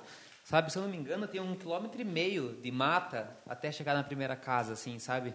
Então você surfa e você surfa olhando só a natureza, o morro, né, o canto das aranhas, tudo. Você surfa daquele jeito. E eu nunca tinha visto um boto da minha vida. Nesse dia eu entrei, cara, e eu tive a oportunidade de surfar com, com os botos, assim, ó, passando. Então, nesse momento, eu tinha certeza que, porra, todo aquele estresse, aquele sofrimento tinha valido a pena na minha vida, né? E um frio danado. Cara, uma correnteza fria. Se o Calil e o Braia estiver ouvindo isso, eles vão estar tá ligados. Mano, eu bati os queixos assim, ó. Meu pé doía, doía, meus braços assim, ó, doía de tanto frio. Mas rolou altas ondas lá, um mar pesado, é difícil de surfar, mas valeu a pena. E banho vocês estavam no mar mesmo tal, e já era. Cara, banho todos. era tipo Big Brother. Tipo Big Brother, assim.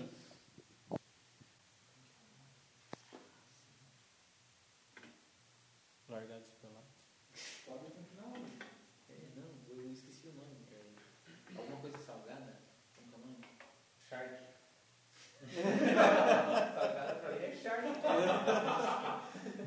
pra Sal.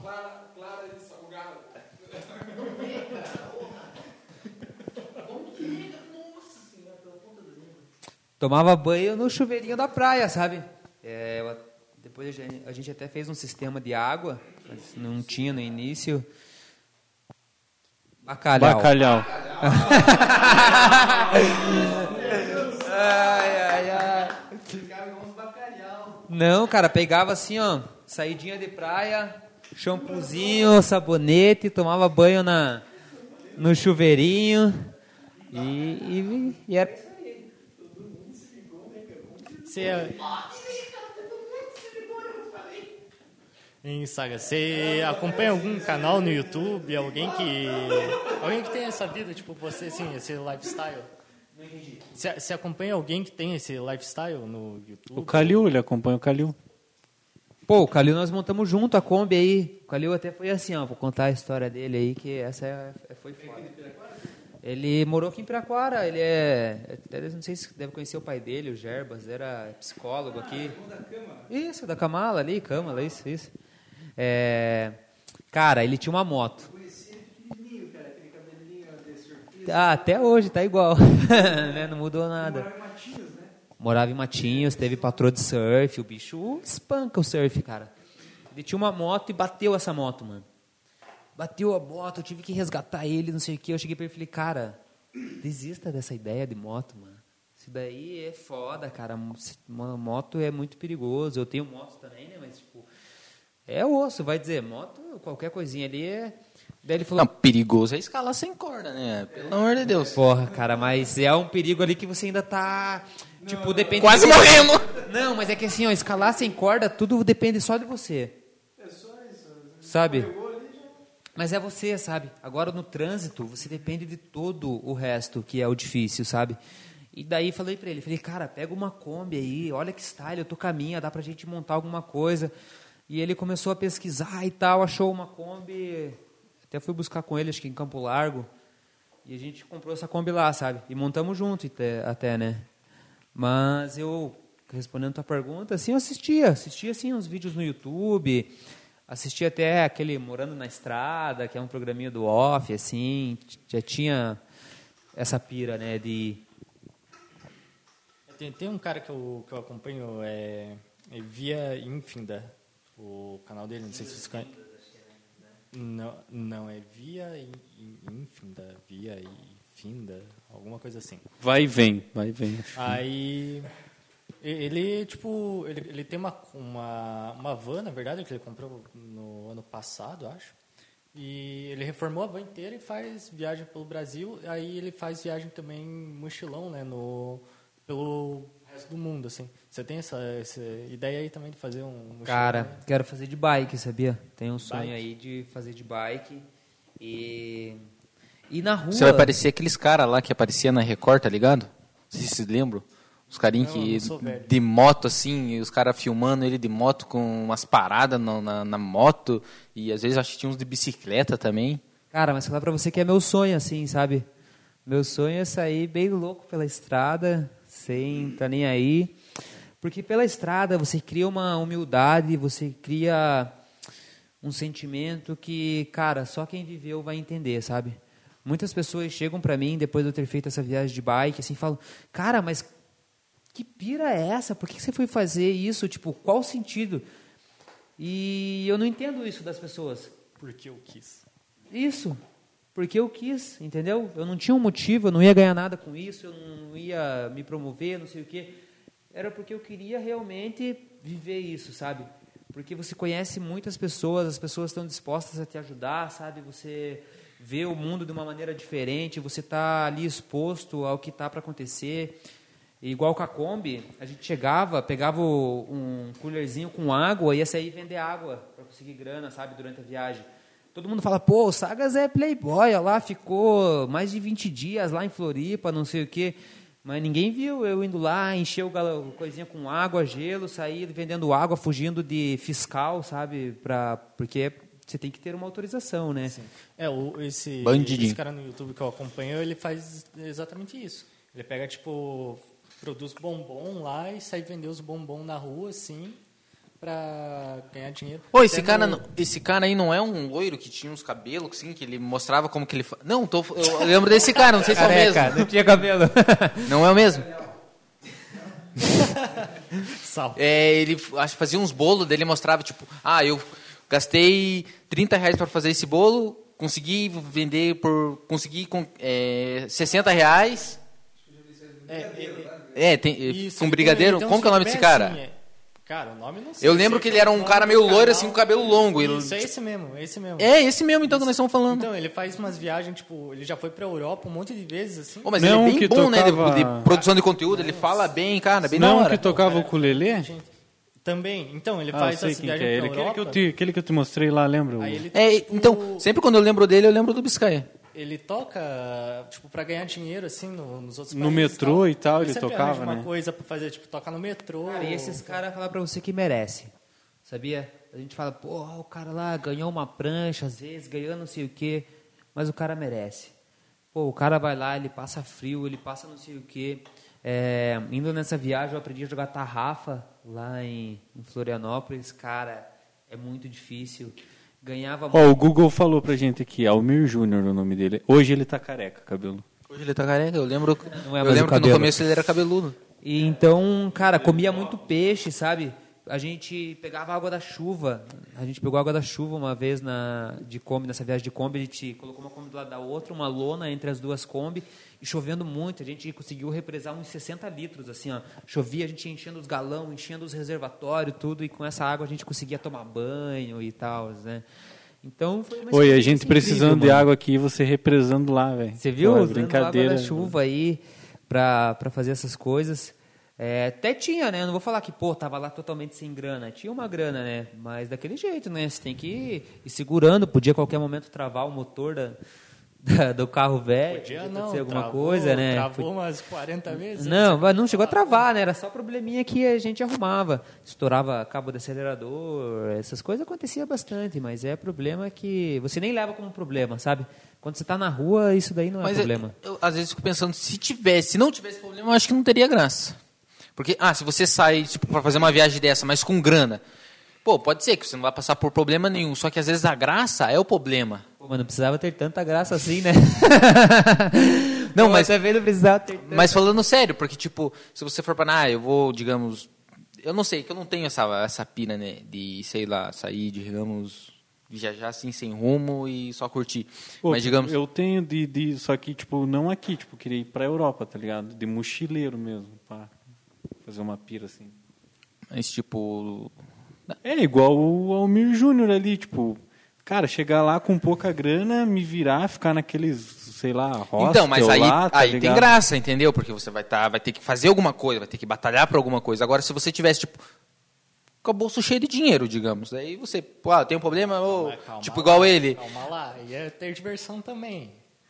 Então, será que teria? Teria. Mas eu acredito que não tanto também, Não, sabia? eu acho que não tanto. Eu acredito que você, alguma coisa ia te frustrar, sabe? É. Falar pra você, sabe? Ia ficar sem graça, tipo. Sabe por quê? Porque assim, ó, todo dia quando eu vou tomar banho na minha casa, eu abro o chuveiro e a água sai quente. E eu nunca fico feliz pela água sair quente. Mas eu fico triste se um dia a água. Não sei, eu acho que ele tá medindo o teu pau aí. Mas eu fico triste se um dia a água sair, sair gelada, entende? E quando eu estava na viagem, eu não tive nenhum dia de água quente, tá ligado? Mas só de eu ter um chuveirinho para eu tomar banho me fazia feliz. Então eu acredito que quando a gente sai assim com muito conforto, é, realmente eu acho que falta um pouco desses perrengues, cara. Isso, isso aí. É, mas se você parar pra pensar em tudo na vida. tipo, você precisa passar por, por perrengue. Se você não passar por perrengue, não tem graça nenhuma. Sim, sim. Não, eu, eu concordo plenamente. Mas, assim, são, duas, são dois lados de uma mesma moeda, cara. Cara, a vida em si é muito boa, cara. Tanto você estando fudido ali, na- numa situação de merda ali, se você tiver, sei lá, com três amigos, do- um amigo ali, cara, eu, eu- cara, é muito engraçado. Você pode ser a situação que for ali, se você tá parado no E meio na da rua você ajuda os outros zoado. também, sabia? Você, como você sabe que você vai precisar de ajuda a qualquer momento, você acaba ajudando os outros. Eu estava lá na frente da Barra da Lagoa, dormindo, sossegado, chovendo, e um tiozão no carro atrás, tentando dar uns trancos e não funcionava, sabe? E naquela chuva, assim, ó, cara, seis horas da manhã, o bichão tinha dormido bebaço também no carro, era um louco, assim, ó. Mas uma figura, né? Cara, eu saí na chuva e você não tá nem aí, sabe? De você tá na chuva, não sei o quê. Eu peguei, peguei a minha bateria, dei uma partida. Depois até fiquei sabendo que ele era pai de um skatista que andava com a gente, sabe? Então você vive umas paradas massa, cara. Realmente, se você tem essa, esse sonho, essa vontade de ir, corre atrás que, e vá, mano, que vale a pena. A gente vale gosta de ajudar os outros, né? Uma vez a gente tava voltando assim, daí ajudou um cara a empurrar um carro lá, o cara. O cara tirou uma grana do bolso, né, Biscaia? Daí. Não,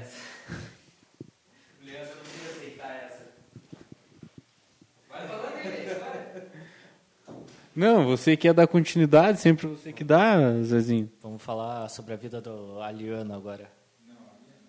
Vulgo Gali. O vulgo tá bêbado com cerveja sem álcool. Me lembra um grande amigo meu. Cara, mas eu caí um tubo de skate uma vez. Você andava de skate?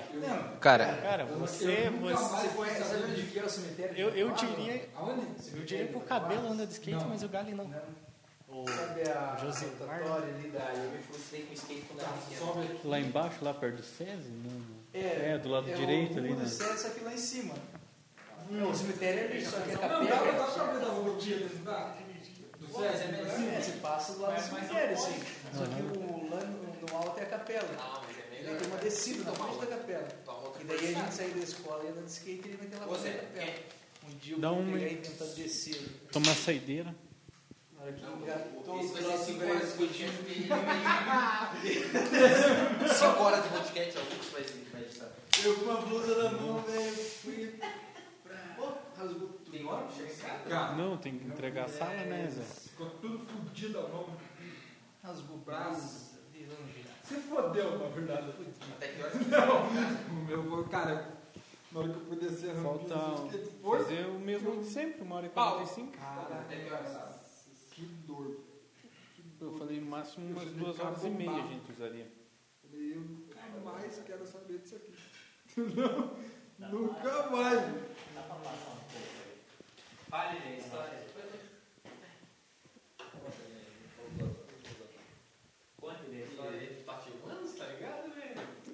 Ei, eu tô jogando sal aqui.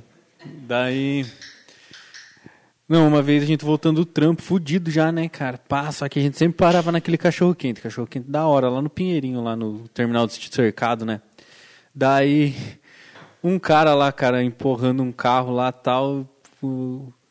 Daí a gente pegou e foi ajudar o cara, né? Foi Saímos ali, o largamos e- o nosso lanche, começamos a empurrar no meio da quebrada o carro do maluco e conseguimos dar o tranco. O cara saiu com um maço de grana, porra, mas grande. O Leandro olhou pra ele e falou assim: Não, o cara, o Leandro olhou Era, pra ele era, melhor. era assim, tatuador, era tatuador. Não, o Leandro olhou. Não, cara! É de coração! Pior que é verdade, cara. Que a gente ajudar! De coração, cara! Bati no peito ainda, né? Ô, brother, de coração, irmão! Ah, mas. eu- Não, não, ajudou o cara ali, né, cara? Pô, ninguém, cara, e uma avenida movimentada, assim, ninguém ajudava o cara, velho. Daí a gente largou lá o lanche lá e foi já fudido de cansado, foi ajudar o cara. E De coração, né, irmão? tá disposto a isso, sabe? E lá em Floripa, cara, eu tive a oportunidade de fazer highline. Tá ligado o que que é highline ou não?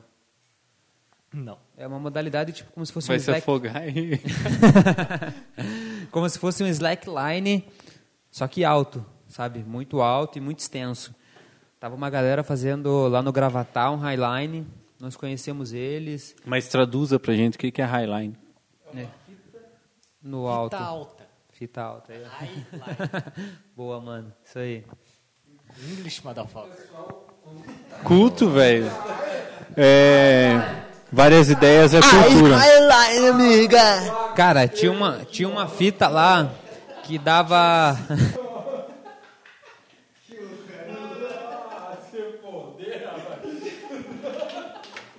Highline meu ovo!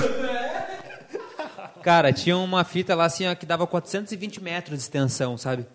Nós estávamos na Praia Mole, surfando, e da Praia Mole você vê o Gravatá, Praia do Gravatá. Cara, eu comecei a prestar atenção assim, ó, e tinha um, sabe, não dava pra ver muito bem, tava meio longe, né? Parecia que tinha alguém flutuando, mano, sabe? Voando. Pensei, caralho, o que, que é isso, né? Uma pessoa voando. Jesus? É, falei, vou ter que ir lá ver. Peguei e comecei a encher o saco assim da Nanda, do é Calil. droga? Não, peguei e comecei a encher o saco. Falei, vamos atravessar esse costão aí de pedra, vamos atravessar, fazer a trilha.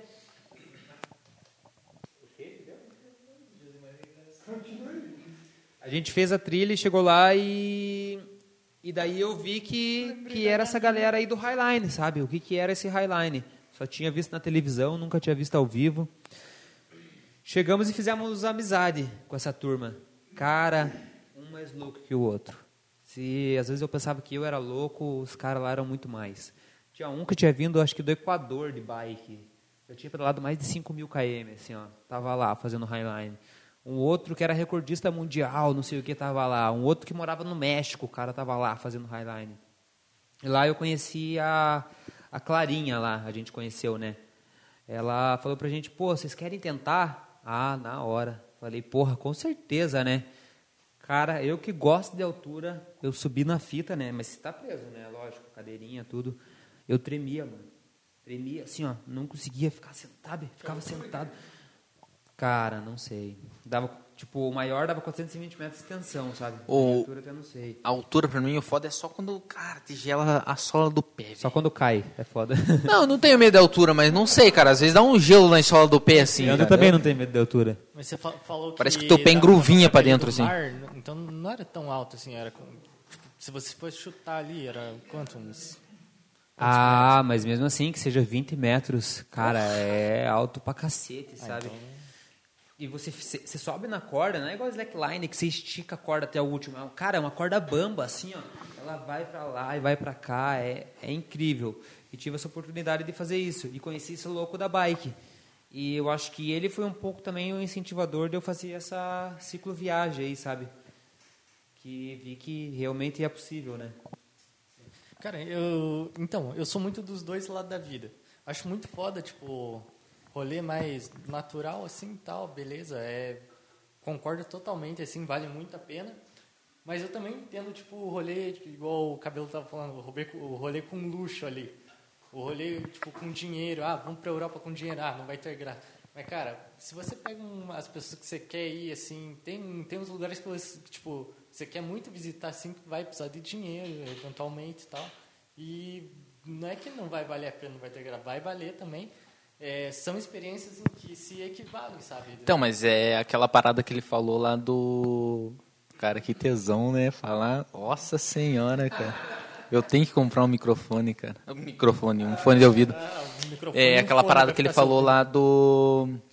Do chuveiro, da água quente e da água fria. Ah, você toma todo dia banho de água quente, mas se você tomasse todo dia banho de água fria e um dia você tomasse, tomasse banho de água quente, nossa, seria do caralho. Sim, mas, Entendeu? então, mas é uma questão de valor, cara. As pessoas não dão valor pro banho quente e nem.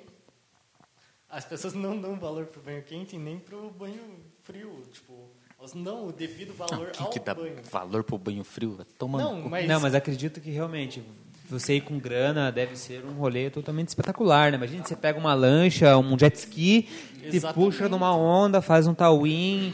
Com grana eu poderia voar de helicóptero, pular, pular de paraquedas, Sim, né? exato. Tipo, é, é- tipo, os dois lá, cara, a vida em si, independente, se você tá ali é, sem dinheiro ali, num rolê mais natural tal, quanto num rolê com luxo lá, né, num iate e tal, vai, os dois lados valem a pena, cara. Você consegue, tipo, eu acho que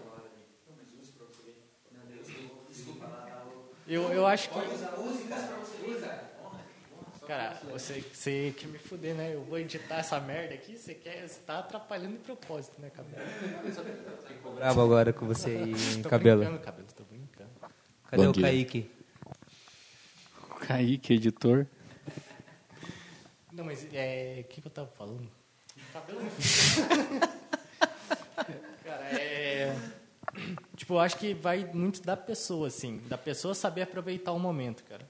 Tanto, independente se o momento ali é.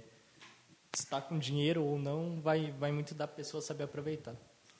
Ah, eu acho assim que, é, sei lá, igual eu já fui bem good vibe, assim, sabe? Tipo, já acho massa esse, essa pira que o Biscaia tem. Acho que ele é um cara que tem coragem de fazer isso daí. Eu, né, se fosse um tempo atrás, eu, eu faria, mas hoje em dia, assim, o que eu prezo muito é o conforto e a comodidade que eu posso dar para minha família, né? Hoje em dia.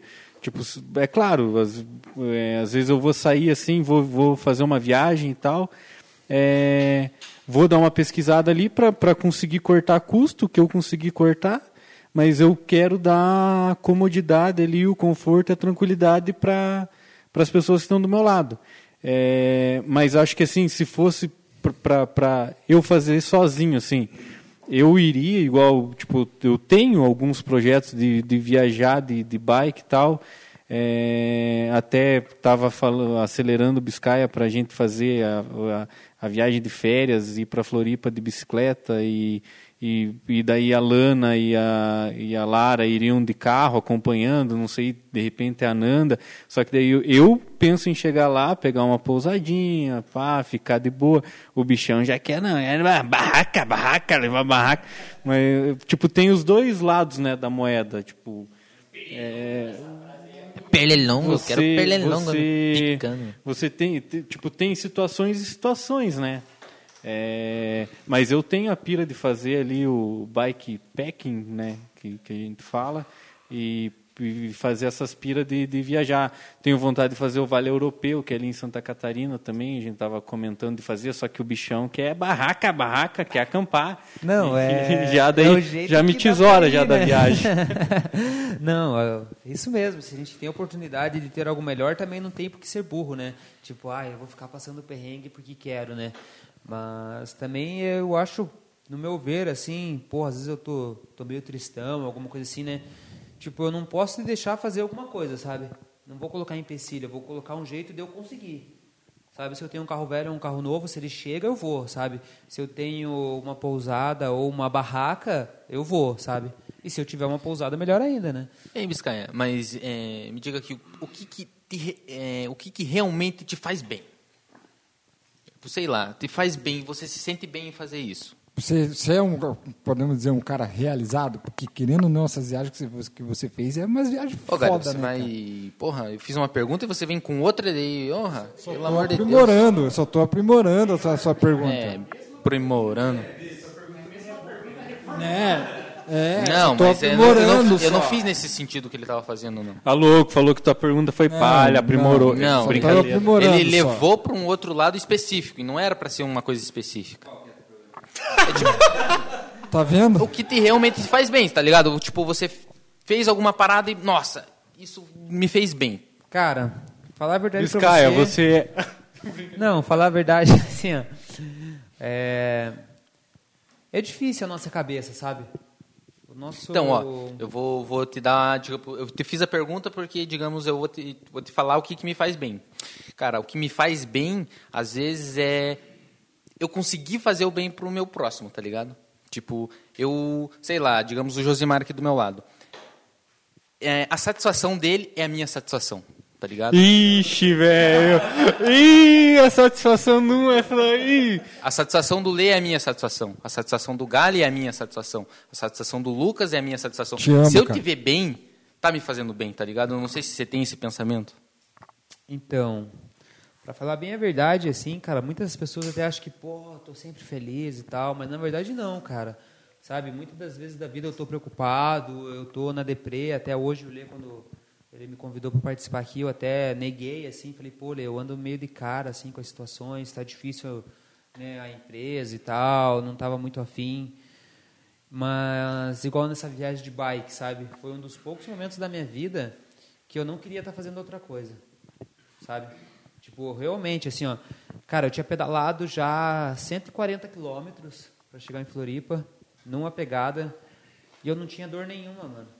Eu não tinha dor, eu não tinha fome, eu não tinha sede, eu não tinha, cara, nada. Eu não, sabe quando você realmente sente o que você, tipo assim, eu sentia que eu tinha que estar naquele lugar Sabe quando você está fazendo uma coisa e você quer estar em outro lugar? Pô, estou trabalhando, você queria estar descansando, eu queria estar com a tua namorada, queria estar com a família.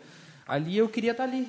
Normalmente a gente, tipo, pensa nisso quando a gente tá se fodendo com alguma coisa, né? Tipo, você tá por um perrengue, tá se fodendo, sei lá, porra, ó, eu podia estar em outro lugar, eu podia estar fazendo outra coisa, eu tô aqui me fodendo, vai tomando cu. Então, essa foi uma das poucas vezes, falar para você, poucas vezes na minha vida que realmente eu queria estar ali, cara.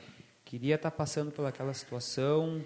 É, eu achei, na verdade, que seria muito mais difícil e foi mais fácil.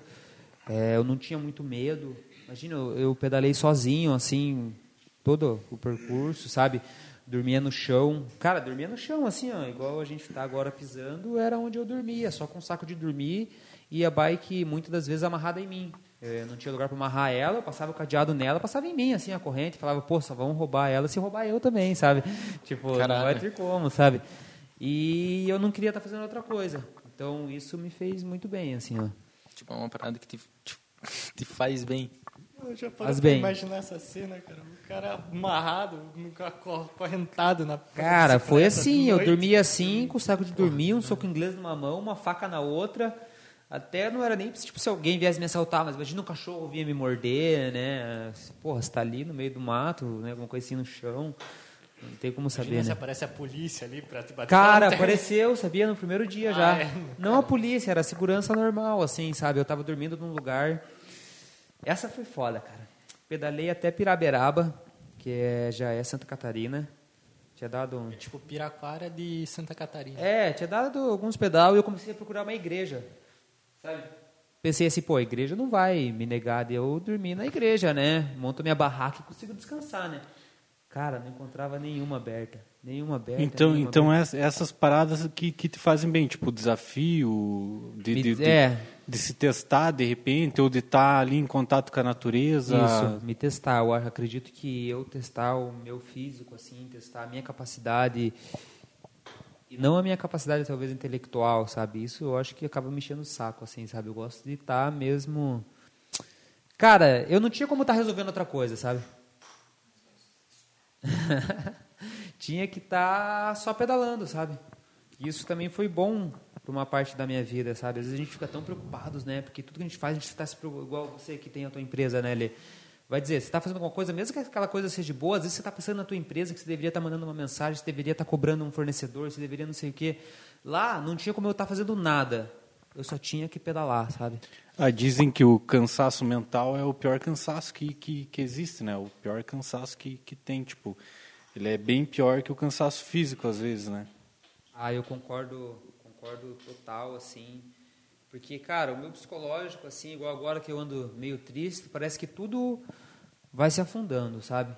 E, tipo, as vendas caem, o teu relacionamento cai, o teu contato com as pessoas cai, sabe? E não que isso seja ruim, a gente é humano, a gente também não pode viver só de coisas boas, então eu tento levar isso como um momento da minha vida e que vai melhorar, né? Vai melhorar e um aprendizado, mas que é difícil de passar, é, cara. Eu acredito que mesmo o cansaço mental é muito pior, muito Nossa, pior. e pensando nessa parada de cansaço físico e cansaço mental, às vezes o cansa- o cansaço físico é bom, né? Porque, tipo, sei lá, de repente eu já pedalei, já cheguei bola, já fiz corrida, e depois que você termina, tipo, parece que libera uma parada em você, nossa, que você se sente bem, tá ligado? Tipo, você se sente realizado, aquela sensação de missão cumprida. Tipo, quando você, sei lá, faz uma pedalada e cansa pra caralho, e chega em casa, pô, com as pernas mole e tropicando. Cara, e é massa você canalizar, sabia? Então, e, tipo, o cansaço físico é bom, tá ligado? Diferente do cansaço mental, que te estressa, que te deixa, porra, é, parece boladão. que ele libera uma substância ali, tipo, no teu organismo que te relaxa, tá ligado? não sei se Relaxa, é, é. Não sei o nome, não vou falar aqui pra não... A endorfina aí. né? É, acho que é endorfina, não sei. Endorfina. Morfina, é morfina, é negócio morfina não é aquela de sensibilidade, injeção, não? é O negócio Beleza. da alegria, né? Endorfina. Mas é, é isso mesmo, cara. E eu tento hoje em dia canalizar isso, sabe? Igual eu tava comentando que Peraí, peraí. Só corrigindo aqui, é dopamina. Ah, dopamina, que bom, mano. Aí, ó. Chegou no.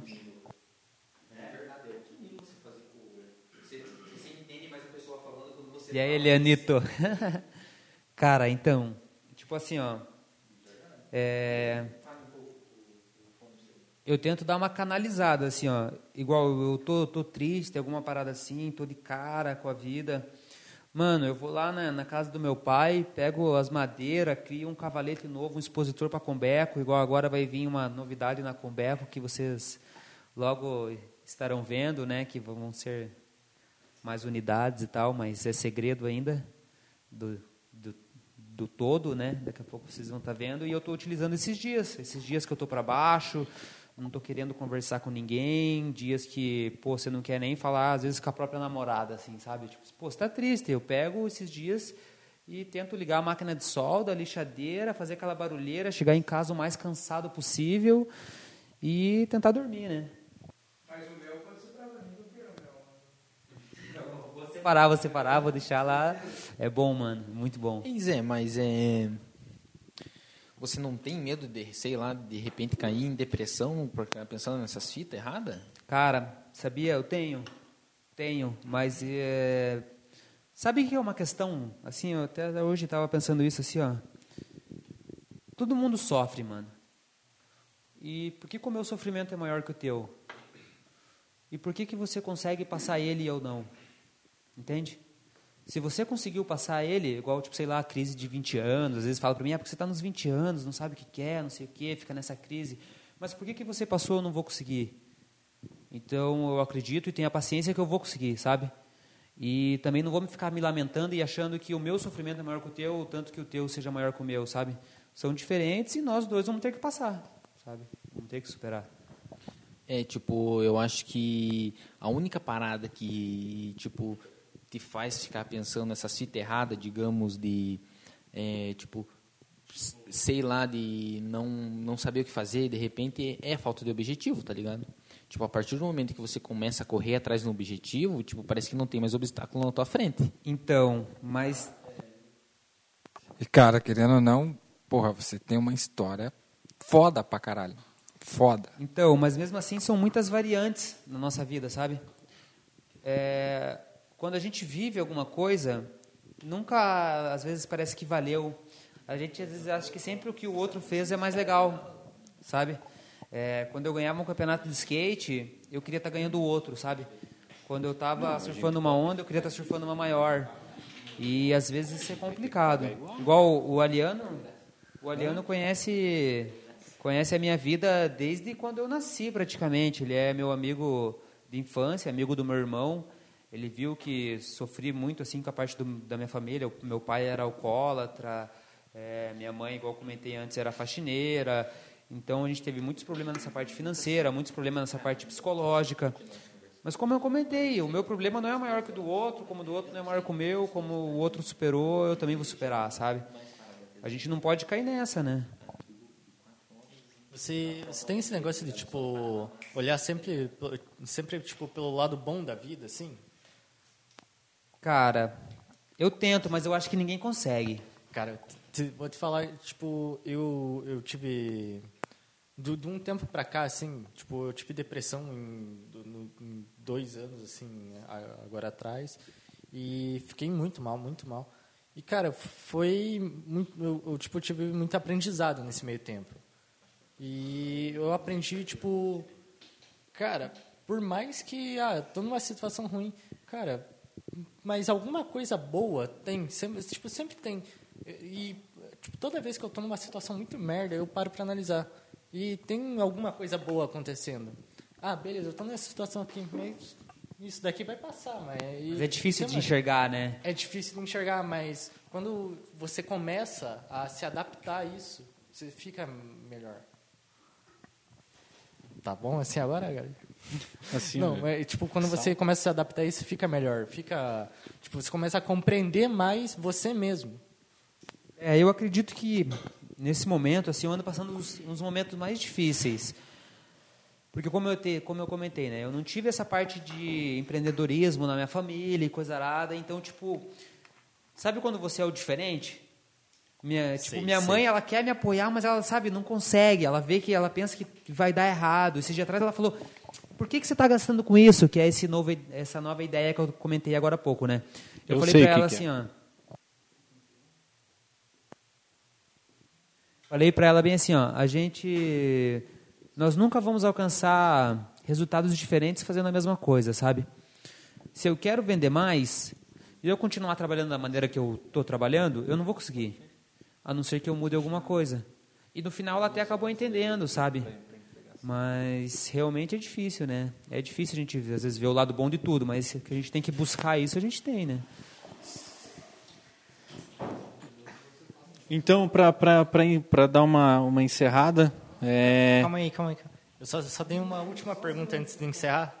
Inclusive, vou fazer com todo convidado agora a mesma pergunta. É, você. Ele não sabe nem a pergunta que quer fazer. lembrar a pergunta. Tem algum. Boa! tem algum objetivo, alguma meta assim que você tem na vida que você fale tipo quando você conclui isso, você fale, tipo, zerei a vida, acabou. Morreu daí? Posso morrer em paz, feliz agora. Cara, eu acredito que sempre quando a gente alcança uma meta, vem outra. Sabe, os sonhos nunca param. Minha ideia hoje em dia é conseguir realmente sobreviver apenas da Combeco. Hoje em dia eu não consigo, eu tenho que fazer vários trabalhos à parte, né? Minha ideia é sobreviver apenas disso, conseguir, às vezes, construir uma empresa que seja justa tanto com os funcionários como com os fornecedores, tanto com os clientes e poder viajar e conhecer eh, o mundo da melhor maneira possível, sabe? Então, digamos que essa é a minha meta de hoje, né? Poder continuar com as minhas ciclo viagens, igual comentei, cara, até não falei para vocês naquela hora ali que eu estava falando, né? É, no primeiro dia eu fui expulso pelos pelos guardas, né? No segundo dia não tinha onde dormir, né? Pô, no terceiro foi difícil. Mas na hora que cheguei na ilha, tudo aquilo valia muito a pena, sabe? Igual você comentou que estava passando por um momento difícil e via que várias coisas boas estão tá acontecendo, né? Então, eu sei que agora eu estou passando por um momento difícil, mas quando isso acabar, vai ser muito bom relembrar, sabe? E ver que realmente foi superado, sabe? E agora, com, com o encerramento... É isso aí, Biscaia. Foi um prazer ter você aí no Várias Ideias, conhecer um pouco mais da tua história com certeza é bastante inspiradora. É, isso que só tem 23 anos. Espero que quando você encontrar ele com 33, tenha muito mais parada para contar e seja mais inspirador ainda. Parabéns pela, pela tua vida, cara, pelas tuas decisões, pela tua experiência, por ter tomado essas, essas atitudes aí. Muito bacana mesmo ter conhecido um pouco. É isso aí, né? Vamos continuando. Segue o ritmo. Vamos aí, várias ideias. Segue toda a galera, o Instagram, o Facebook. Não deixe de acompanhar os próximos episódios. E a Combeco, como é que faz para achar Combeco nas Pô, redes sociais? Combeco tem no Instagram, Facebook, é só procurar lá, procurar lá Combeco Orgânicos. Já vai ter um pouco do, dos produtos e os nossos contatos lá. Obrigado, Luiz, pela tua presença, por contar um pouco dessa tua história foda. Espero Esperamos receber você mais vezes, Luiz, para você contar mais histórias, mais mais viagens que você fez, principalmente de, de, bicicleta, né, Luiz? Que você quer chegar, atravessar o Brasil de bicicleta e espero que quando você fazer essa viagem você volte para contar para nós como foi. Bom, é, como o Gali disse, espero que a gente, na próxima vez, que não, não vai demorar muito, a próxima vez que a gente chamar você, você esteja aí com mais história para contar. Né? Boa noite, pessoal. Valeu. Tchau. Tchau!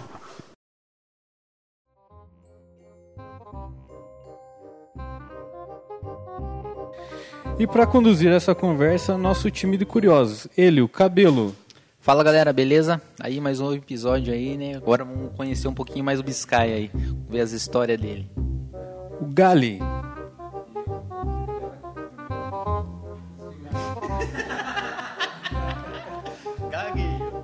Eu. O Gali, falei. E para conduzir essa conversa, nosso time de curiosos. Ele, Cabelo. Fala galera, beleza? Mais um episódio aí. Hoje nós somos. O quê? Ah, não sabia. Eu tava fazendo de novo. Não, faça direito e ficar repetindo toda hora a parada, porra. É. Tamo aí de novo, né, Zé?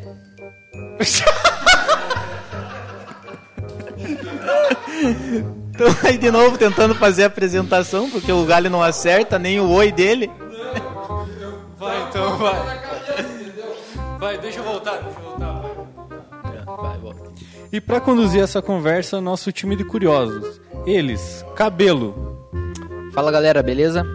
Vamos embora para mais um episódio aí. Hoje estamos aí com o Biscaia, né? Conhecer um pouco mais dele aí e a história dele. Ele, o Gali. Oi, galera. Ah, pode parar, pode parar. Não, não, o, ga, o, o Gali não dá, o Gali não dá. Ele, o Gali. Fala, galera. Sejam bem-vindos.